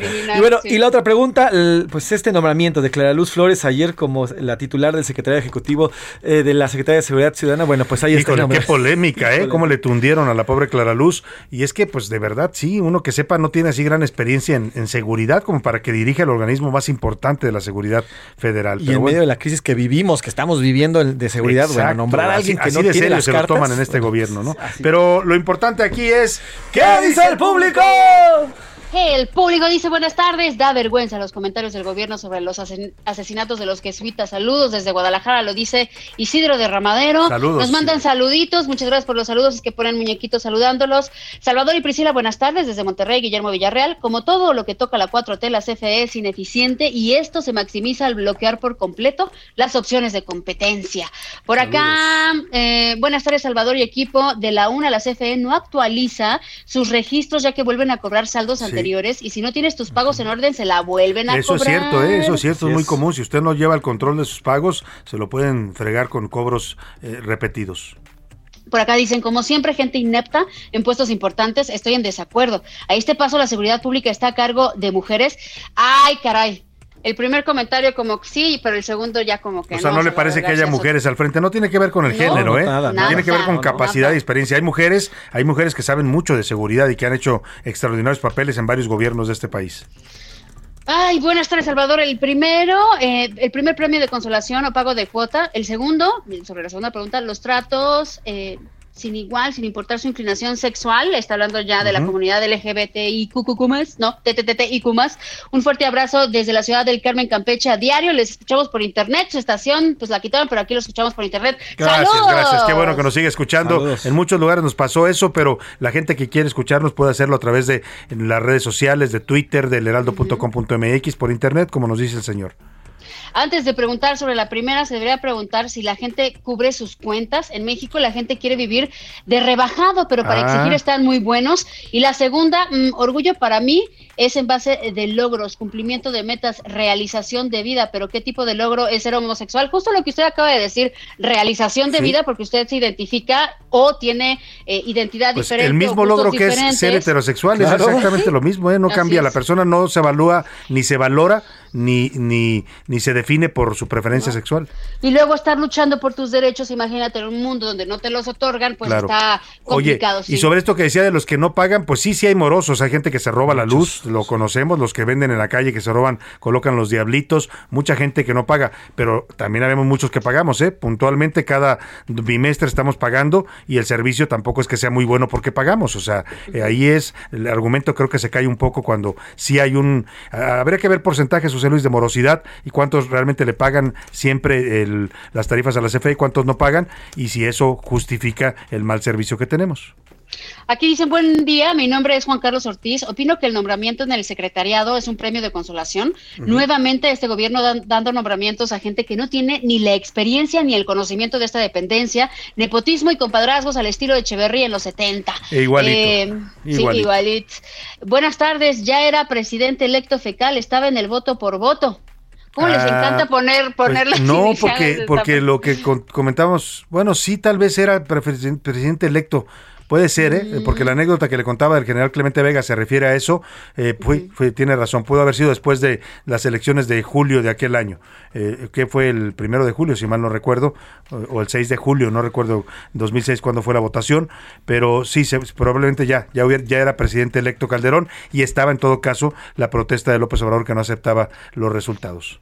Aquí está preguntando eh, algo interesante, Gaby Marina, así se llama. Es común que cuando el crimen organizado asesina a personas levanten los cuerpos. ¿Ustedes nos pueden comentar si tiene algún significado o los no, motivos de No, esto? no siempre, ¿eh? muchas veces van y asesinan y dejan el cuerpo ahí Exacto. tirado. En este caso yo creo que los levantaron porque saben lo que hicieron. O sea, saben que se les va a ir encima pues la opinión pública, la gente, el aparato de gobierno, el ejército, como ya está pasando. Por eso se llevaron los cuerpos, para borrar la evidencia de algún modo, ¿no? En muchos casos sí los levantan, pero en otros no, ¿eh? En muchos casos ahí dejan los cuerpos tirados, eh, eh, incluso de personajes públicos. Aquel pro- ex procurador de Sonora, aquel candidato al gobierno de Sonora que asesinaron a Abel, Abel, se me va ahora su apellido, ahorita le, le digo el, el apellido, eh, Abel Salgado, creo, Abel, el, al candidato del gobierno de Sonora, asesinado, José Luis. Abel Murrieta. Murrieta, Ahorita lo vio más rápido Milka. Abel Murrieta, te el CFE. eh, Abel Murrieta, cuando lo mataron, lo dispararon y lo dejaron tirado ahí, sobre la banqueta. A ver, No, y peores casos, hay veces que, que dejan los cuerpos desnudos Exacto, también. también, o mutilados, ¿no? Así es. Eh, a ver, rápido, dos casos. Hay 8 millones 650 mil facturas que no se han pagado hasta el primero de enero de este año. ¿Contra? 8 millones 458 mil facturas que no se han pagado. Contra 150 millones que tiene, eh, perdón, 150 millones sí de facturas o de, o de cuentas que tiene la CFE. Eso, Luego 8 mil. entonces sí hay morosidad y pues, uno puede criticar a esa gente que no paga, pero somos mayoría lo que le pagamos a la CFE, ¿no? Y la, el servicio y las tarifas no son las más adecuadas. Y bueno, la elección del 2006 fue el 2 de julio. El 2 de 2 de julio. julio, sí. Es 2006, correcto. Híjole, por acá, bueno, la verdad es que hay eh, opiniones diversas. Héctor de la Ciudad de México nos manda saludos. Eh, dice que es gravísimo que en este momento tan delicado en la seguridad del país por la operación de grupos criminales, pues es muy, muy, muy delicado. Pero por otro lado, dice a lo largo del tiempo, muchos años he comprobado, conversado con muchas personas y todas coincidimos que en algo, el nivel de exhibicionismo de estos grupos LGB y pone puntos suspensivos es verdad, verdaderamente grotesco y ofensivo. Esta es la opinión de Heriberto desde la Ciudad de Respetamos su México. opinión, Heriberto. Mi querido Salvador, ayúdame a entender. El presidente dijo que ya cumplió 99 de 100 promesas, pero estamos peor en seguridad, salud, economía y todo lo principal de los mexicanos. Eh, Dice incluso que cumplió más de 100, ¿eh? Eh, Decía ayer el presidente, cuando yo llegué hice eh, 100 compromisos y había dicho que había cumplido nada más 99, pero ya me di cuenta que no, he cumplido más de 100. Pues quién sabe a quién le ha cumplido el presidente, porque en- lo dice bien nuestro escucha, en la realidad, en los problemas que nos afectan a los mexicanos, no vemos mm, mucho avance y en algunos casos nulo avance. Mira, aquí tenemos unos tocayos. Otro Heriberto dice, el desempeño de la CFE me parece que es igual que siempre, nada grave, solo unos minutos sin luz. No se escandalicen, un rato sin Facebook es bueno para la salud No, no mental. fueron unos minutos, ¿eh? En, Oiga. en la península fueron, fueron Sí, varias horas. varias Todavía, de hecho, no se restablece totalmente en, en algunas zonas de, de Mérida y de, de- de Oye, Yucatán. pero a ver, eh, la gravedad del asunto cuando se te va la luz, pregúntaselo a enfermos que dependen de respiradores que se conectan a la el electricidad. internet puede ser lo de menos, Oye, pero sí. se, se va la energía efectivamente para los respiradores, se va la energía para gente que está conectada a un aparato. Humidificadores, etcétera. Sí, sí, Se, sí. se afecta muchas cosas más allá de, de- del, del internet, pues. Sí, además Saludos no para podemos la- rebajar nada más a Facebook. A ver, muchas empresas No, viven claro. y trabajan a través de Internet, necesitan el Internet para, para elaborar. mexicanos ya también trabajan a través de Internet. Pero esto, en medio de la pandemia, el Zoom y todas estas cosas, bueno, pues así. Saludos para la señora Varela, también para Ramiro Santillán que nos está escribiendo. Muchas gracias por su mensaje. Eh, saludos para Berenice. Mira, hace mucho que no escuchaba este nombre. Saludos, Bere. Luego le dicen Beres a las Berenice, ¿no? Bere. Juan Manuel de Iztapalapa, muchas gracias por tu mensaje. Eh, gracias para Carlos. Gracias. eh, aquí no dice cómo se llama, pero bueno, muchas gracias para esta persona que nos está mandando saludos y que dice, eh, al escuchar la entrevista con el doctor Palma, estoy totalmente de acuerdo con él que esta sociedad se está pudriendo Sí. a pasos agigantados. Totalmente de acuerdo, porque además lo que dices es muy cierto, los que nos creemos buenos o nos decimos buenos, pues estamos totalmente eh, eh, in- in- sin hacer nada, ¿no? ¿no? No actuamos, o sea, no exigimos, a veces ni siquiera le exigimos al gobierno que haga su papel de darnos seguridad y pues en ese sentido sí, lo dice bien él, están ganando los malos, Priscila, cuando los buenos callan, los malos tienen Sí, el control.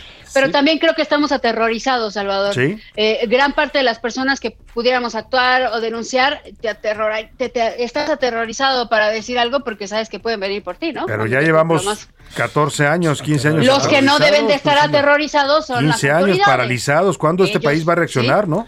Aquí el tema es a lo mejor no encarar a los criminales, sino exigirle al gobierno. A Hay que exigirle a las autoridades que actúen. Y si no quitarlos, pues, si no, moverlos, pueden, como claro. dijo aquella frase de Alejandro Martí, el empresario, ¿se acuerda cuando le secuestraron a su hijo? Si no pueden, que renuncien. Por acá nos manda saludos Alejandro Amezco desde la Ciudad de México. Muchas gracias.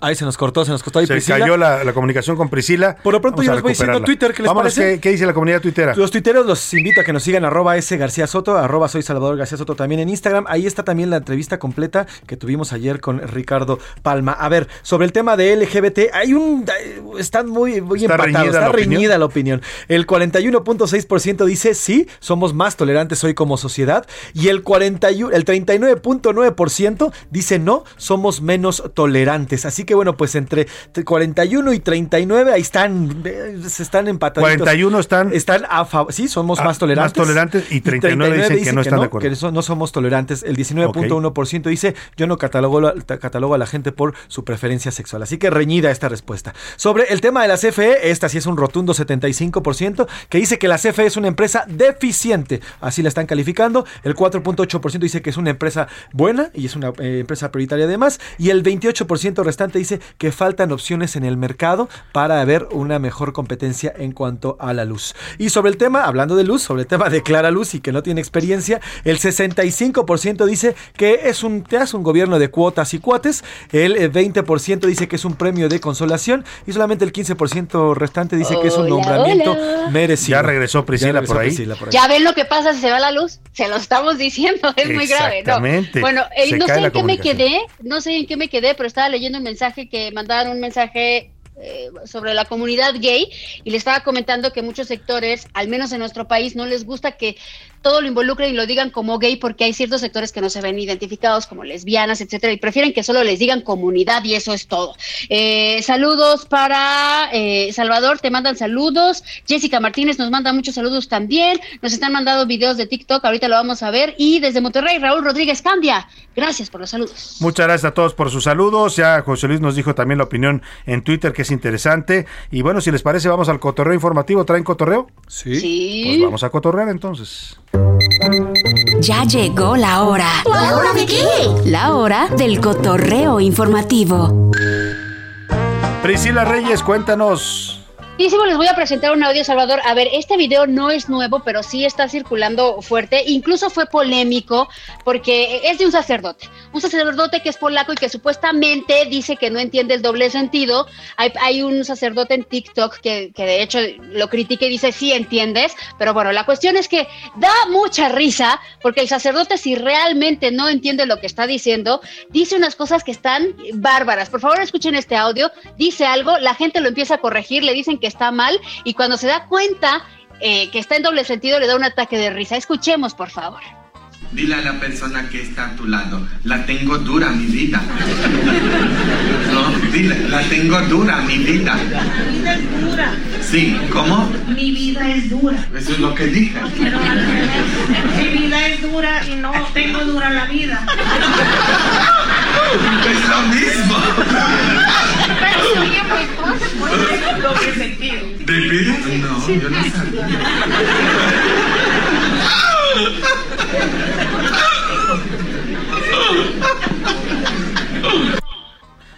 ¿A qué cotorreo se traían, Priscila? Pues ahí está, Salvador. Usted créale o no, supuestamente él no lo entendió, pero se aventó un mega albur en plena ceremonia, Salvador, en Según plena él, misa. no se dio cuenta de lo que dijo, ¿no? Así es, y pues la gente corrigiéndolo. No, dígalo al revés, eso está muy mal. pues, Hasta el padre le ha de haber dicho, ay, hijo, lo dijiste mal. ¿no? Sí, no, lo dijo Bueno. súper mal. Él era el padre. bueno, él era el padre entonces. Pero, sí, José sí. Luis Sánchez. Antes de que empecemos y le cuente, yo creo que escuchamos esto. muy. ¿Qué pasa, mi chava? No faltan los gorrones. Uy, nunca faltan los Cuenta que nadie los invitó. ¿Por qué, manito? Por múltiples razones.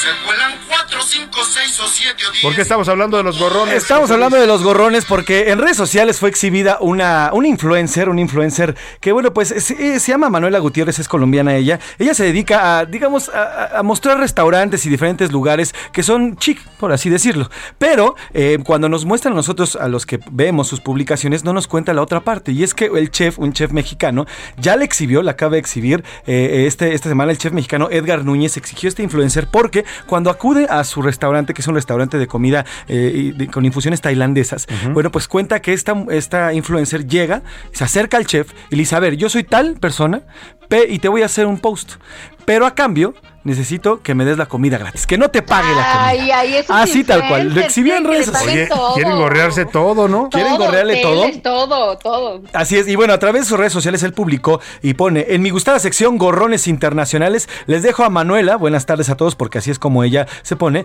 dijo el chef, les dejo a esta persona, a esta Manuela Gutiérrez, quien me pidió, quien me pidió eh, la comida gratis en mi restaurante Shanghai, que así se llama su restaurante, para que eh, le ponga un post, pero a cambio de pagar nada, pero sea, además... La exhibió. La exhibió, pero además esta, esta influencer le pedía los mejores vinos, a que le diera una copa de su mejor vino, una copa de su mejor champaña y sus mejores postres, además como Entonces sus sí iba a mejores gorrear, platillos. ¿no? Entonces, y a todo a cambio de esta Porque supuesta... mira, yo creo que si eres un influencer eh, reconocido y, y, no, pues vas y dices, bueno, vine a comer. Ya si el chef te reubica y te hace un descuento, pues está bien, ¿no? Pero pedir que te den las cosas gratis, Priscila, como que no suena muy bien. Pues hay intercambios, o sea, pero yo creo que lo, lo manejó mal. Hay intercambios, pudo haber hablado por teléfono, ¿no? Me interesa ir a comer tu restaurante, a a- pero no llegar y decir quiero comer de gratis, se me antojó aquí, ¿no? Y, dame todo gratis, ¿no? No, imagínate. No, el tema este, esos intercambios, exactamente como bien dices, Pris, se hacen incluso a través de agencias. La agencia o el representante quien del maneja chef el influencer, se sí es acercan importante. y hacen un deal. Pero Va a aquí- ir, vamos a grabar un video en tu restaurante y bueno, pues ya. Ahora no le pides la comida gratis, a lo mejor dices, haz un No, intercambio, yo te pues doy esto y tú que me das esto. No sé, una, pero no ir a gorrear literalmente la Pues comida. como dijo Chava Flores, nunca faltan los gorrones. Venga, gracias Priscila, gracias José Luis. Gracias. Vámonos a otros temas importantes. A la una, con Salvador García Soto. Le platicaba este video que circula en redes sociales y se lo voy a poner porque es parte de lo que estamos viviendo en este momento en México. Un eh, crimen organizado, un narcotráfico que se cree ya dueño del país, se cree dueño de los municipios, de los estados, de las regiones y poco a poco se va a adueñar de la República. ¿eh? Escuche lo que pasó en Tizapán, el Alto Jalisco. Es un municipio de la ribera del lago de Chapala, un pueblito tranquilo, hasta pueblo mágico es. Pues a ese pueblito mágico llegó el crimen organizado, el cártel Jalisco Nueva Generación, y así lo cantan a los cuatro vientos en plena calle, con armas largas y sus camionetas festejan de esta manera su llegada a este municipio. Escuche. Llegamos al y no nos vamos. Unos cuatro letras.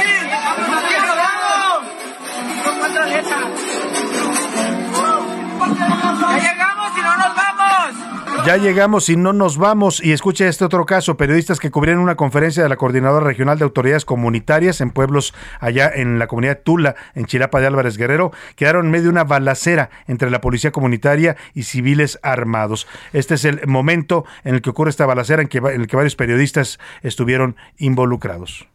la decisión de este de de, de este de este hasta ahorita pues están están atacando y pues por eso estamos aquí este viendo de todo esto Qué situación de verdad. Así está el país. Vámonos a la pausa y volvemos con más para usted aquí en A la Una.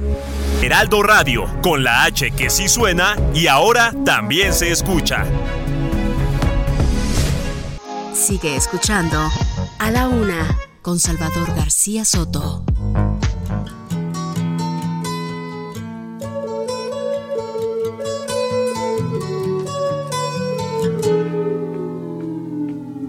Here comes the sun.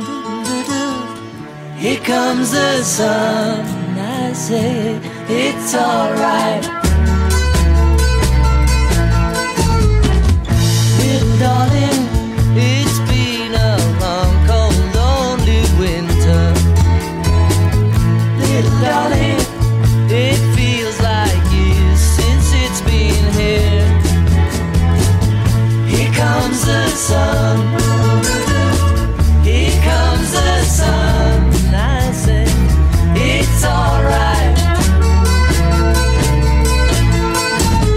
De la tarde con 30 minutos. Estamos regresando a esta pausa aquí en la una con esta gran canción de los Beatles, Here Comes the Sun. Ahí viene el sol, una canción de 1969 escrita por George Harrison y que se convirtió en todo un himno al optimismo, a la forma de pensar positiva, a valorar lo que tenemos en esta vida.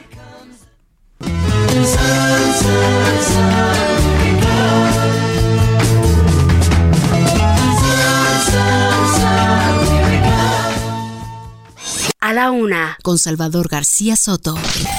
Y vamos a retomar este tema que sigue causando dolor, conmoción, indignación, rabia. Todos los sentimientos se pueden definir en lo que pasó ayer en Cerocahui, Chihuahua, este asesinato de un civil, un guía de turistas eh, que entró a buscar refugio a una iglesia y después de los dos sacerdotes jesuitas que pretendieron protegerlo, evitar que fuera asesinado este integrante de su comunidad. Hago contacto para hablar de este tema con el doctor Luis Arriaga Valenzuela, es rector de la Universidad Iberoamericana, miembro y también sacerdote de la comunidad jesuita. ¿Cómo está, doctor? Qué gusto saludarlo. Muy buenas tardes.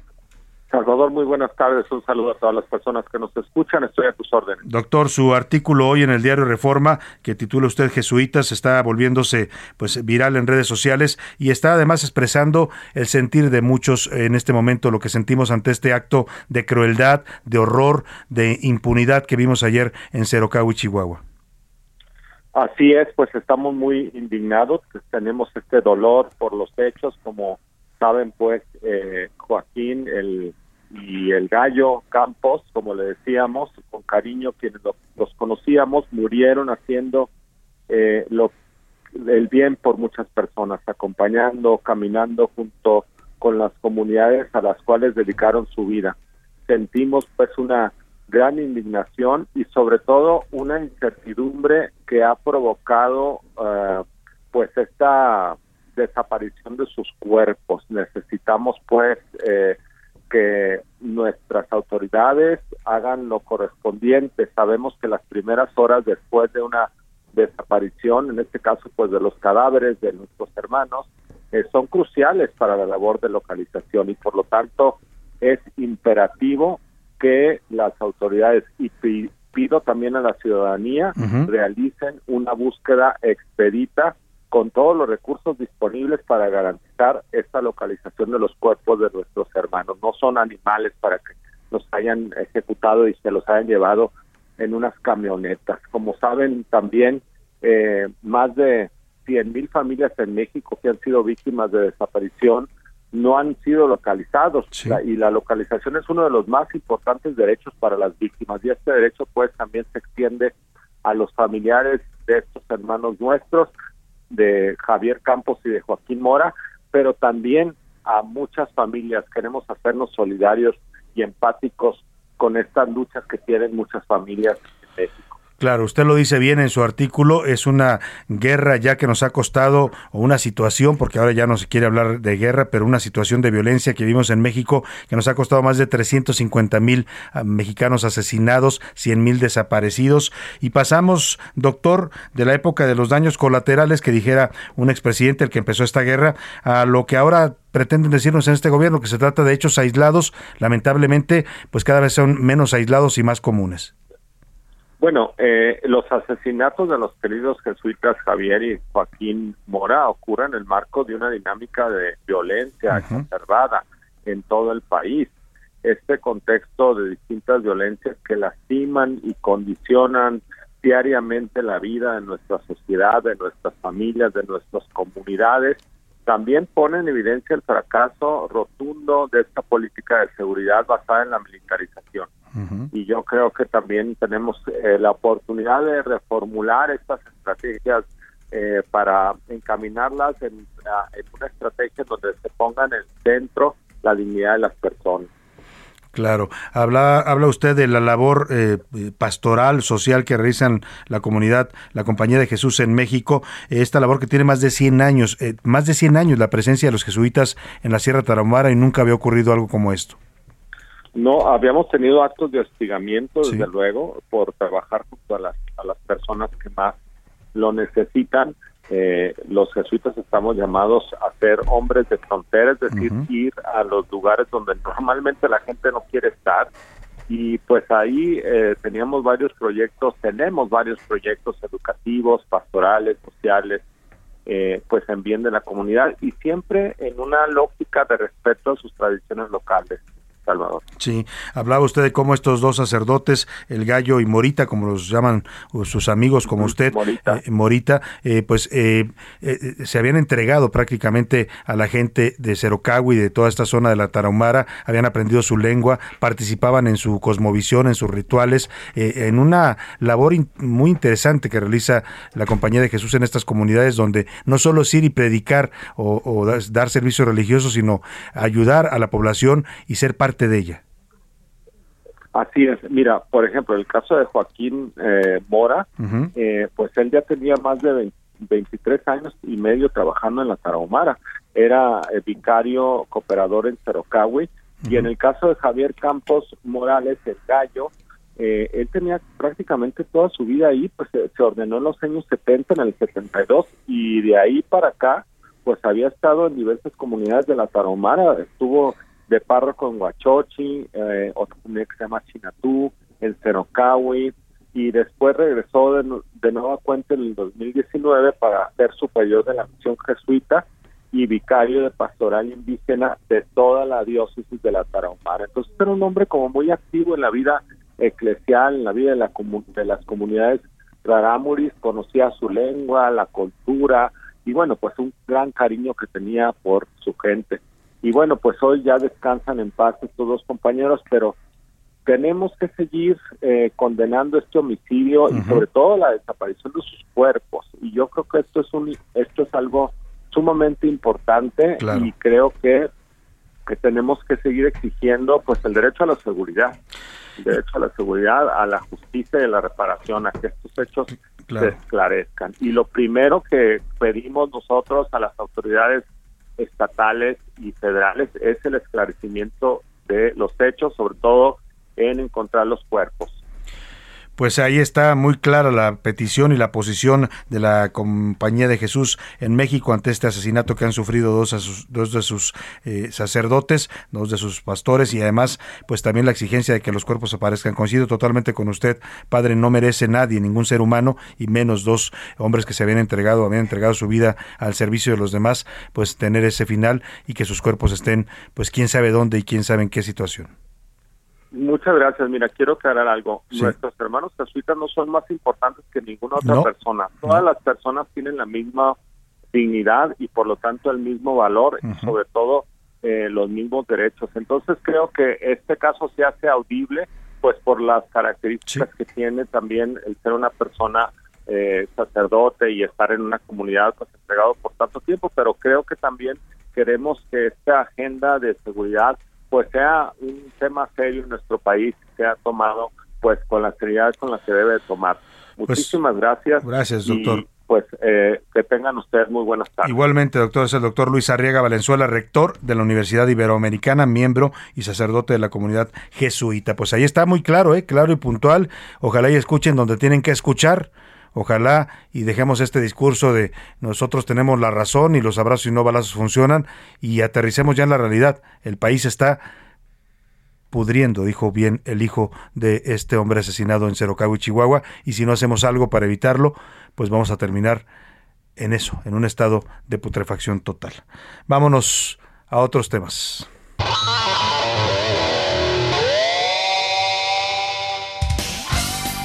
Oscar Mota, ¿cómo estás? Muy buena tarde. Mi querido Salvador García Soto, ¿cómo estás? Te mando un gran abrazo. Hoy un gran día para ganar temas importantes, mi querido Salvador. Hay que platicarlo porque ayer justamente estábamos hablando de lo que estaba haciendo el Pachuca con esta eh, campaña que tiene nuevamente eh, en contra del bullying. Y en la tarde nos enteramos de un verdadero fichajazo, mi querido Salvador, que verdaderamente es, como se le llama popularmente, la bomba de lo que tiene que ser el, eh, en temas de, de fútbol, porque va a jugar aquí en México. Jennifer Hermoso. Nos van a. La gente que nos escucha es, bueno, ¿quién es Jennifer Hermoso? Te lo voy a poner así, mi querido Salvador, y más o menos va de esto. Se les puso un video a algunos aficionados de Pachuca, tienen ellos tapados los ojos, y entonces les hacían unas preguntas y les decían: A ver, nuestro nuevo fichaje es el máximo goleador de su selección. Uno dice, ah, pues no sé, ¿no? Eh, Chicharito, eh, Neymar, eh, etcétera.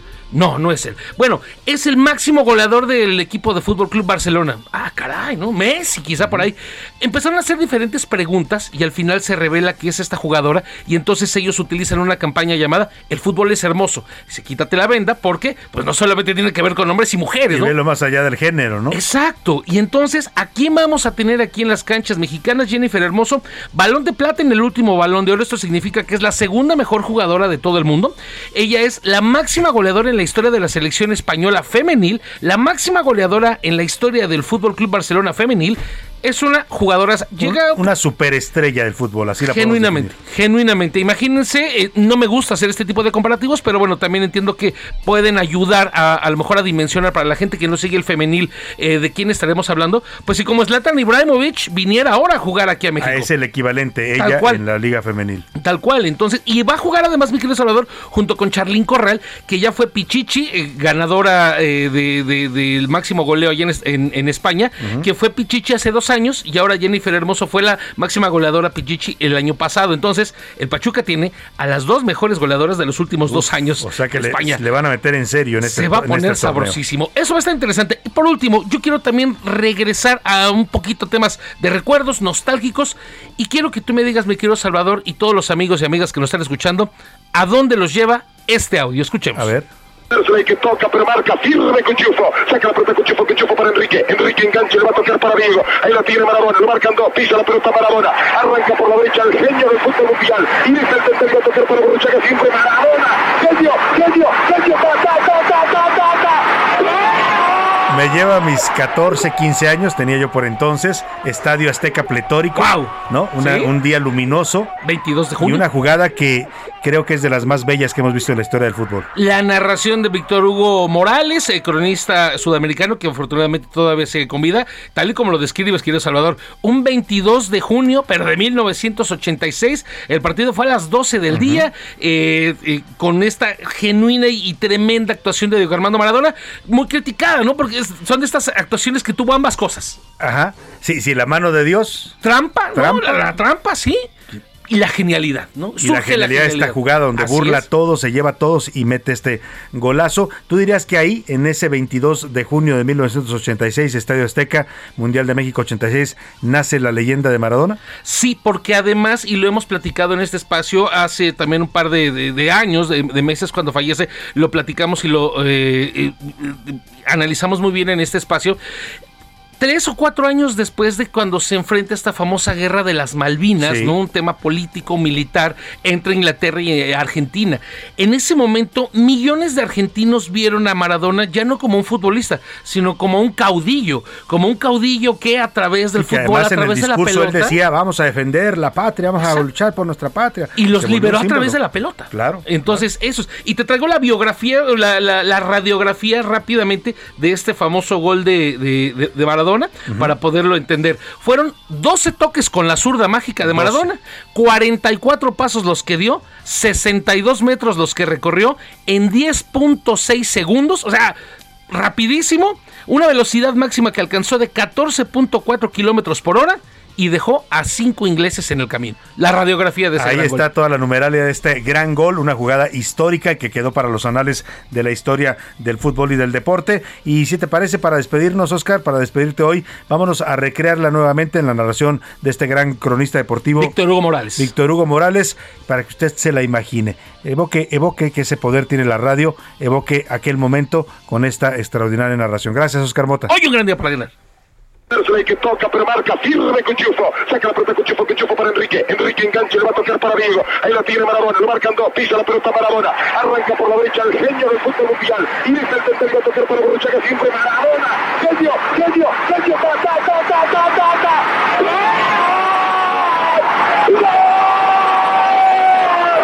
ta.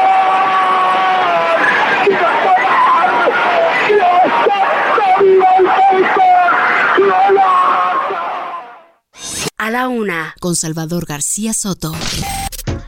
José Luis Sánchez, ¿qué nos tienes de último momento? Salvador, eh, un sismo, un sismo de 5.5, magnitud 5.5 en Afganistán. eh, ocurrió ayer por la tarde noche, eh, ya era noche para nosotros, tarde, era mañana para ellos en Afganistán. Ya hay más de 1.200 personas fallecidas y cerca de 350 que han desaparecido. Se prevé que conforme vayan levantando los restos y conforme vayan levantando los edificios, bueno, pues es la cifra de muertos aumente. Ya son 1.000, 1.500 personas las, las personas fallecidas y bueno, pues ya hay la, la ONU ha enviado ya algunos elementos de la Fuerza de los Cascos Azules para ayudar a levantar toda esta zona que ha sido eh, pues, dañada por este sismo, la zona sur de Afganistán y bueno, pues están sufriendo bastante por este tema. Pues vaya, vaya sismo. Y acá en Jalisco vamos a ir a escuchar el reporte de Mayeli Mariscal porque eh, se registró un sismo, en también un temblor en el municipio de Zapotlán el Grande.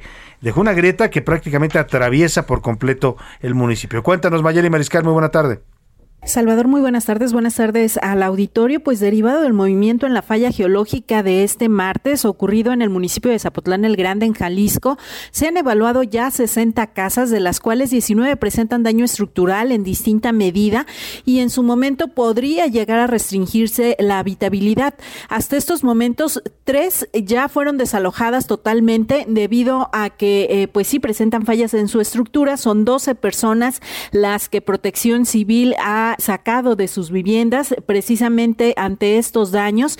Y bueno, 41 casas de esas 60 todavía se están revisando y también el día de hoy 30 viviendas más estarán pues revisándose por parte de personal técnico tanto de la Unidad Estatal de Protección Civil y Bomberos, así como del Colegio de Ingenieros y otros expertos que están revisando la zona.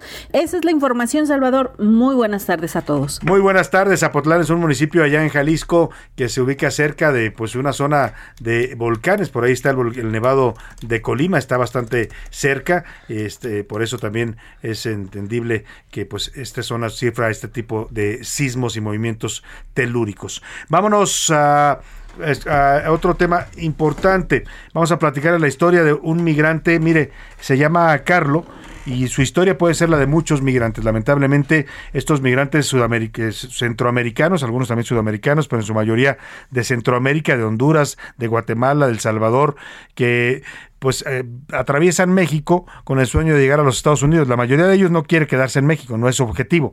Algunos se van quedando pues porque los eh, no pueden avanzar hacia Estados Unidos y los vemos en las calles a veces pidiendo ayuda, algunos se integran, trabajan en algunas comunidades, hay gente, hay mexicanos eh, que los apoyan, los ayudan con comida, con lo que pueden, eh, pero lamentablemente a muchos de ellos les toca conocer también este lado violento que tiene México. Los mexicanos lo conocemos bien, los que vivimos aquí sabemos, sabemos en la clase de país en la que estamos y las barbaridades y horrores que ocurren, como lo, lo más reciente los sacerdotes jesuitas, pero ellos vienen pues también de una realidad violenta, ¿eh? porque sus países no es que se, no es que salgan porque son eh, Suiza, salen Honduras precisamente por la violencia, pero acá encuentran lo mismo o peor, porque todavía cuando uno está en su tierra y le toca sufrir violencia, pues uno conoce su tierra, ¿no? Y uno está donde sabe moverse.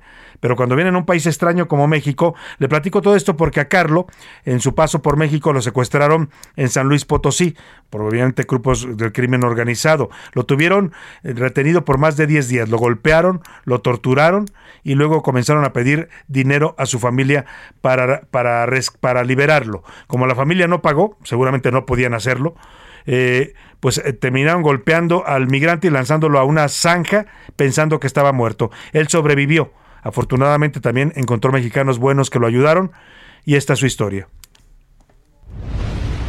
Carlo es un migrante hondureño que en julio del 2020 fue secuestrado, golpeado y asaltado por un grupo de personas en San Luis Potosí. Además, sus captores pidieron dinero a su familia y debido a que no tuvieron los recursos, abandonaron a Carlo en una zanja, desnudo y en mal estado de salud. Cuando pobladores de la región se dieron cuenta de esta situación, llevaron al hondureño a la casa del migrante. Posteriormente, Carlo interpuso una denuncia por estos hechos ante la Fiscalía General del Estado. Sin embargo, la investigación fue abierta únicamente por robo y lesiones no graves. En marzo del 2021, el Instituto Nacional de Migración le negó a Carlo la oportunidad de regularizar su situación migratoria. Esto debido a que no se acreditó que fuera víctima de un delito grave. El caso fue llevado por el abogado Roberto Gómez Maravilla. El defensor de Carlo interpuso un medio de defensa y logró que en octubre de ese mismo año se le otorgara al hondureño la protección de la justicia federal. Para A la Una con Salvador García Soto, Milka Ramírez. Y para hablar de este caso, de esta historia de migrantes en México, saludo a Roberto Gómez Maravilla. Él es abogado, defensor público federal, quien lleva el caso de este joven migrante Carlo. ¿Cómo está, eh, abogado? Buenas tardes. Muy buenas tardes, Salvador, muy bien. Oiga, pues escuchábamos ya la historia de Carlo. Eh, ¿Cuál es en este momento su situación después de que le negara la justicia mexicana este, este, este apoyo? Mira, Carlos, después de que le negó la justicia mexicana, se interpuso una inconstitucionalidad al artículo 133 de la ley de migración, ya que ese artículo no se estaba adecuando a la nueva normalidad, al nuevo paradigma jurídico.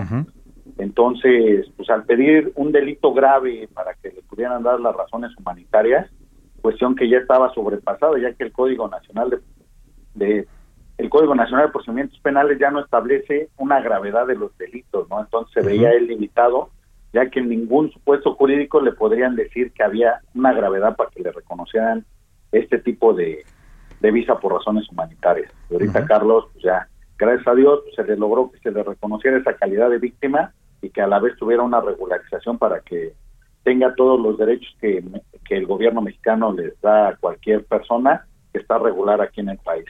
Licenciado Roberto Gómez, usted que está colaborando en el Instituto de Defensoría Pública, ¿cuántos Carlos hay en, en México de este tipo? ¿Cuántos migrantes que sufren esta violencia y que pues no encuentran apoyo a veces de la justicia ni de las autoridades mexicanas?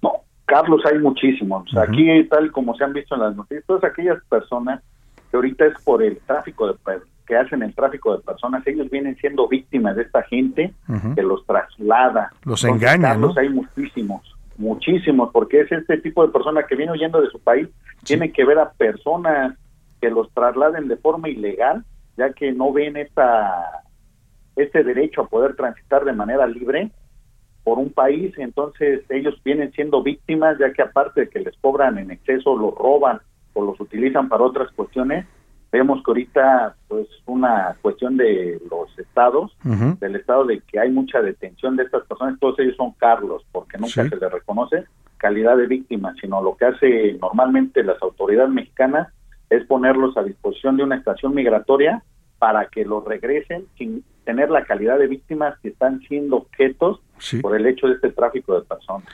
Ahora, este es un buen ejemplo, el que nos comenta el licenciado Roberto Gómez Maravilla, eh, defensor público federal, de lo que hace el Instituto de Defensoría Pública. Es importante que usted lo tenga en mente porque pues, el instituto está brindando servicios de apoyo no solo a migrantes, en este caso indocumentados, que sufren violencia, sino también a mexicanos que no puedan pagar una defensa legal. Vamos a dar el teléfono, licenciado, si le parece, para que la gente se contacte con el Instituto de Defensoría Pública. Si tiene algún problema legal y no tiene para pagar un abogado, pues la opción es el Instituto de Defensoría Pública.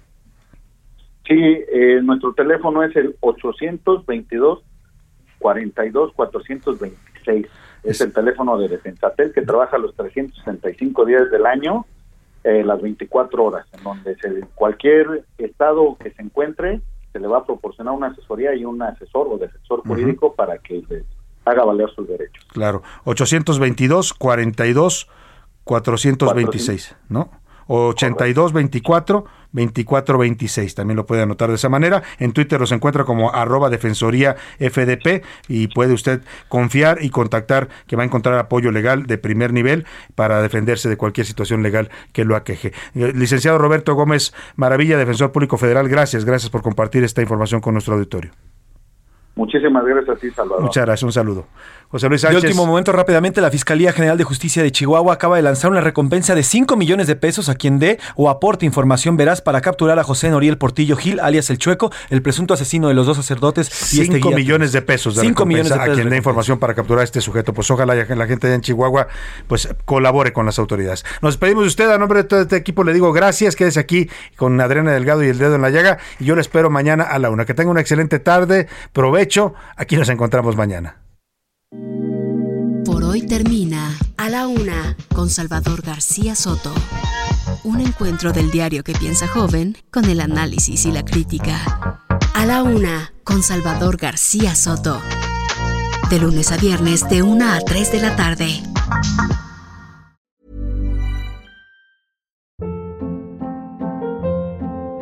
Hold up. What was that? Boring. No flavor. That was as bad as those leftovers you ate all week. Kiki Palmer here, and it's time to say hello to something fresh and guilt-free. Hello Fresh. Jazz up dinner with pecan-crusted chicken or garlic butter shrimp scampi. Now that's music to my mouth. Hello Fresh. Let's get this dinner party started. Discover all the delicious possibilities at hellofresh.com.